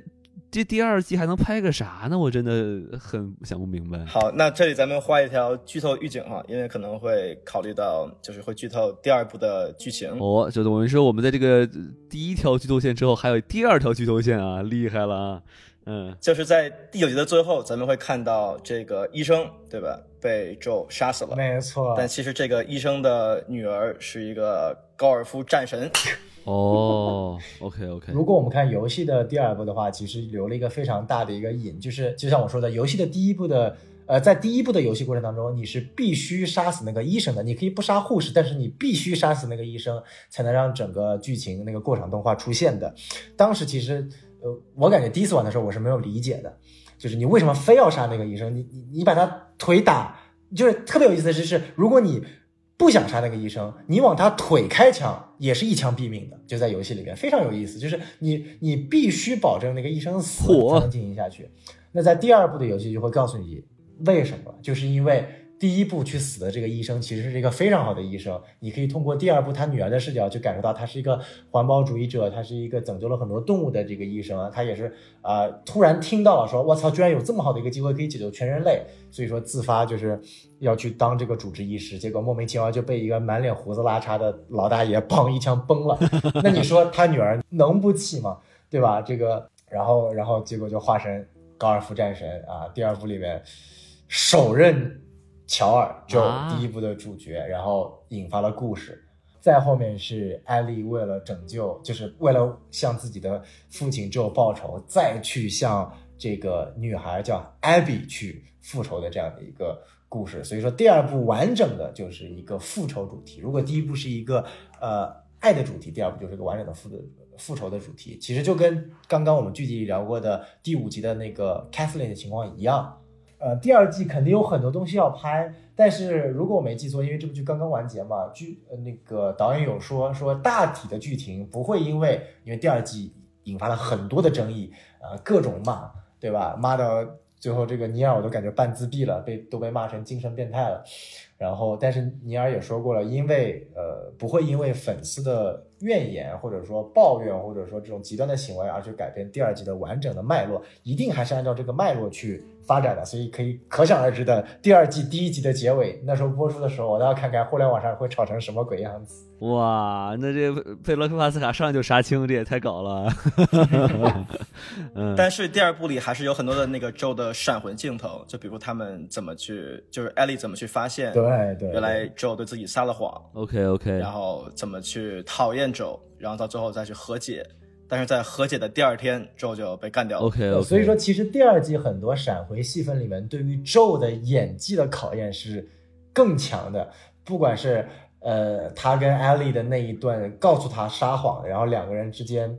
割裂的，然后还有最后的那一段呃和解的，然后甚至比如说他们坐在假的宇航船里面的嗯那几段，都是非常考验 Joe 这个角色演技的。那其其实就有一个小担忧，就是 Pedro Pascal，但因为他肯定要回归嘛，他不可能不回归。那么在第二季他的演技能否去改善第一季他这种阴晴不定、时好时不好的一个情况？如果他能完全的拿出每次表演都是第六集的精神状态，那我觉得还是 OK 的。而且，就我觉得，作为一部电视剧嘛，对吧？它其实是要有一个明星来撑场子的。但是我觉得现在可能这个 Bella Ramsey 还没有像 Pedro 那么的大牌，嗯，所以就我猜测可能会去加一些 Joe 的戏份。可以嗯，没错哎没错。而且这个第二部游戏的叙事结构是，咱们就是先看完 Ellie 的故事，再去看 Abby 的故事这么一个架构。嗯，但是我觉得如果他是跟第一部一样去给他转媒体嘛，对吧？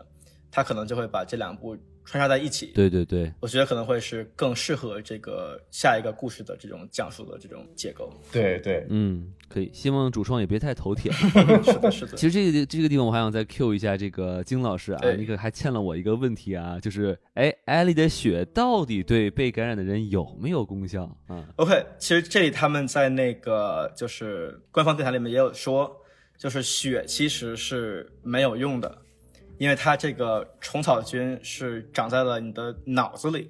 Ellie 在出生前，他妈被咬的那一下，去决定了他免疫的这么一个状况。但是呢，其实我觉得这里也有一个很有意思的点，就是比如说萤火虫，对吧？这个团体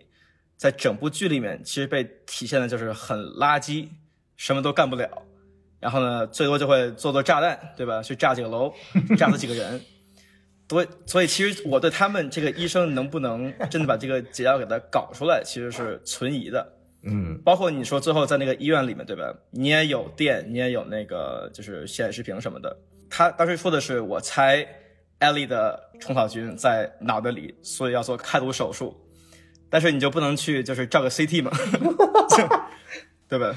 呃，对，没错，所以我觉得就是当时其实有一个阴谋论，就是说 Joe 做的做法是绝对正确的，因为如果其实真正的情况下，这种东西根本不可能研发出所谓的解药，它不像那种病毒，它是一个真菌啊，你这玩意怎么研究出解药？也许如果真的按照萤火虫的做法去做，只能把艾丽杀，呃，就是艾丽的性命也没了，然后解药也没了。所以说，当然了，这个不是我们讨论的重点，这个并不能正正当化 Joe 在第一部结尾做的泯灭人性的这件事情没情。错，没错。啊、但是呢，其实它也是一个所谓的这个大家经常讨论的这个阴谋论嘛。啊，就是这个艾丽到底能不能用血救活人？艾丽到底能不能研究出解药？艾丽这个情况到底是什么情况？我记得当时有非常多非常多的讨论，因为其实一直也没有说，第二部其实也没有说，我不清楚在第三部会不会就是第第第三部有些会不会有涉及，但是他在其实，在剧里面给了一个相对来说比较好的一个啊、解释了，这种在万分之一呃妈妈被咬，然后连着脐带，然后又及时割断脐带，这个有一点点小的影响。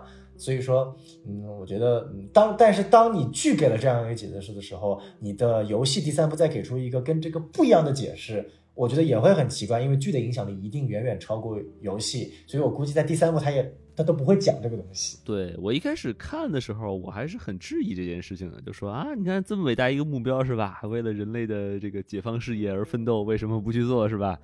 你这个格局是不是太小了呀？但是其实听两位老师这个讨论之后，我也觉得这个事儿是吧，也不靠谱，也不知道你行不行，然后你还弄得神神秘秘，你还骗人是吧？那你也怪不得老夫这个枪下不留情啊，是不是啊？这个就二位觉得 Joe 的选择对吗？就去救 Ellie，然后去牺牲这个制作解药的这么一个机会。呃，我觉得就不管萤火虫能力行不行，这个解药是不是真的，我觉得就算它是真的，嗯，不管是我玩过游戏还是看这个剧，我到了那一刻，如果我是 Joe，我我我不会有任何思考，就是杀光人救救女儿，就是不会有任何任何的思考，因为我觉得就是，哎呃，其实整个游戏它带给你的一个感觉就是说，世界并不重要，我和你更重要，所以叫做 The Last of Us。所以说，呃，也是我特别讨厌另外一个翻译叫做“美国末日”，就是我也不知道是哪个大大聪明先他妈把这个“美国末日 ”The Last of US 给我翻出来的。对对对这个跟整个游戏的核心主旨是完全不一样的，他根本不想讨论这个末世的大背景，这个世界会怎么样。就对于 Joe 来说，他根本不 care；对于 Abby 来说，他也根本不 care。他们 care 的只有彼此，或者说每一个生存在这个世界上的人，他们都不 care。Kathleen care 吗？他也不 care，他只 care 他死去的哥哥。Sam 和 Henry care 吗？也不 care。Bill 和 Frank care 吗？也不 care。在第二部里面，你说这个 Abby care 吗？Abby 也不 care。他大家 care 的只有在身边的这个微小的人。这个是我觉得我特别喜欢这个《最后生还者》这个 IP 的一个原因。在《流浪地球二》的那期节目，我有讲到，我我无法理解，就是通过《流浪地球二》的整个体现，为什么涂恒宇这么执着于他的女儿啊？很多时候评论说说我没有生过孩子，所以我没有办法理解。不是我没有办法理解，《最后生还者》我就理解的很好啊，还是你编剧功力的问题嘛？对不对？你要是能够体现的更好，我为什么不能理解呢？对不对？所以我觉得就是就是。真的要写情感，我觉得《最后生还者》好在它当然制作水平很高，它的导演水平很高，但我觉得它最牛逼的一点是，它能够把这种末世下的每个人的情感写的真挚。我觉得把情感写的真挚这个东西，在现在的影视剧当中是非常非常难的，因为当我们学习了一套非常套路化的剧本结构的时候，甚至在于很多，比如说对于我们从业人员或者说了解这个行业人来说，知道了一些套路之后。再想去获得真挚的人物情感是一件很难的事情，因为你背后的逻辑套路知道了。但是对于这部剧而言，我觉得他做的特别好。他反反正不管我不知道今日怎么看，反正对于我来说是，从游戏到到到影视剧都是非常真挚的情感给到我。就是就这个结局而言，虽然这个电视剧它没有对游戏有任何的改动嘛，对吧？它其实就是一模一样的。但是因为游戏真的做得很好，所以就是我觉得根本就没有任何的理由去改它。我记得当时在游戏刚出的时候，有一个纪录片就讲他们的幕后的一些事儿。他们就是在测试那个 bug 的时候，有些人会说，是不是应该给玩家一个选择，去选择去救 Ellie 还是不救来制作解药？嗯，当时呢是所有没有孩子的玩家的测试者都是五十五十，有一半救，有一半不救。但是只要你有孩子，你肯定就是百分百会去救。嗯，我其实这个呢也是一个这个编剧还有这个导演就是 Neil 跟 Craig 处理的很好这么一个点吧。虽然这个故事它的宏观叙事、它的微观表演都很好哈，但它其实是没有脱纲的。没错。但是呢，它这个结尾其实是给我们留下了很强的这种印象，因为它可以让我们不管是玩家还是观众，把这种情绪逻辑。这个电车问题带入我们自己的生活中，比如说，如果我有孩子或者我有宠物，我会不会去选择杀人去救他？我觉得这也是这个 IP 很有亮点的这么一个点。我觉得其实整个他这个 Joe 和艾丽的旅程应该从第三集开始启动嘛。嗯，那其实从第三集开始的话，它其实都是在讲两个人的相互依存。比如从第三集开始就是这个 Bill 和这个 Frank，对吧？第四集的话，他就是呃，就是引入了这个这个 Henry 和 Sam，然后呢，然后再到后面就是还有嗯什么 Tommy 和和这个 Maria 之类的。我觉得其实通篇都在说，就是尤其是在这种末世环境下，然后其实所谓的这种大义呀，什么拯救全人类呀，嗯。其实都是放屁。其实真正重要就是我要和那个最重要的人在一起，其他人都是扯淡。不管你是什么人，你都是垃圾，弄死你随便。然后只要只要他能和我，无论我们俩是不是甚至都没有血缘关系，只要是他能和我在一起，我就我就 OK。啊，算是一个总结吧。嗯，那咱们这期节目其实聊得很好，聊得也很深哈。然后呢，我们可以先把它截在这儿。然后呢，也是期待这个最后《Last of Us》的第二季呢，也能是拍的一样的精彩啊。那在这个节目的最后呢，我们肯定也是感谢大家可以收听到这里啊。我们在这里再是再次说一下我们的这个微信公众号啊，S M F M 二零一六。哎，S M F M 二零八八。哎，没错啊，我说的是对的啊，宋老师。那个就是非常的跳啊，然后呢，这个扫描二维码，然后呢，这个啊，就是我们这个什么电台机器人呢，把您呢拉入到我们的这个粉丝群啊，然后还可以和呃像我这个金老师一样这么有才的这个呃群友呢一起来聊电影、聊个聊游戏，然后聊美漫啊，然后呢也是快来快来。哎，没错啊，然后呢，这个感谢大家收听到这里啊，然后也希望大家就是，如果您喜欢这期节目啊，希望您这个多多转发，多多评论啊，您的支持呢是对我们做节目最大的动力。那么这期节目先到此结束，感谢您的收听，我们下期节目再见，拜拜。好，拜拜。拜拜。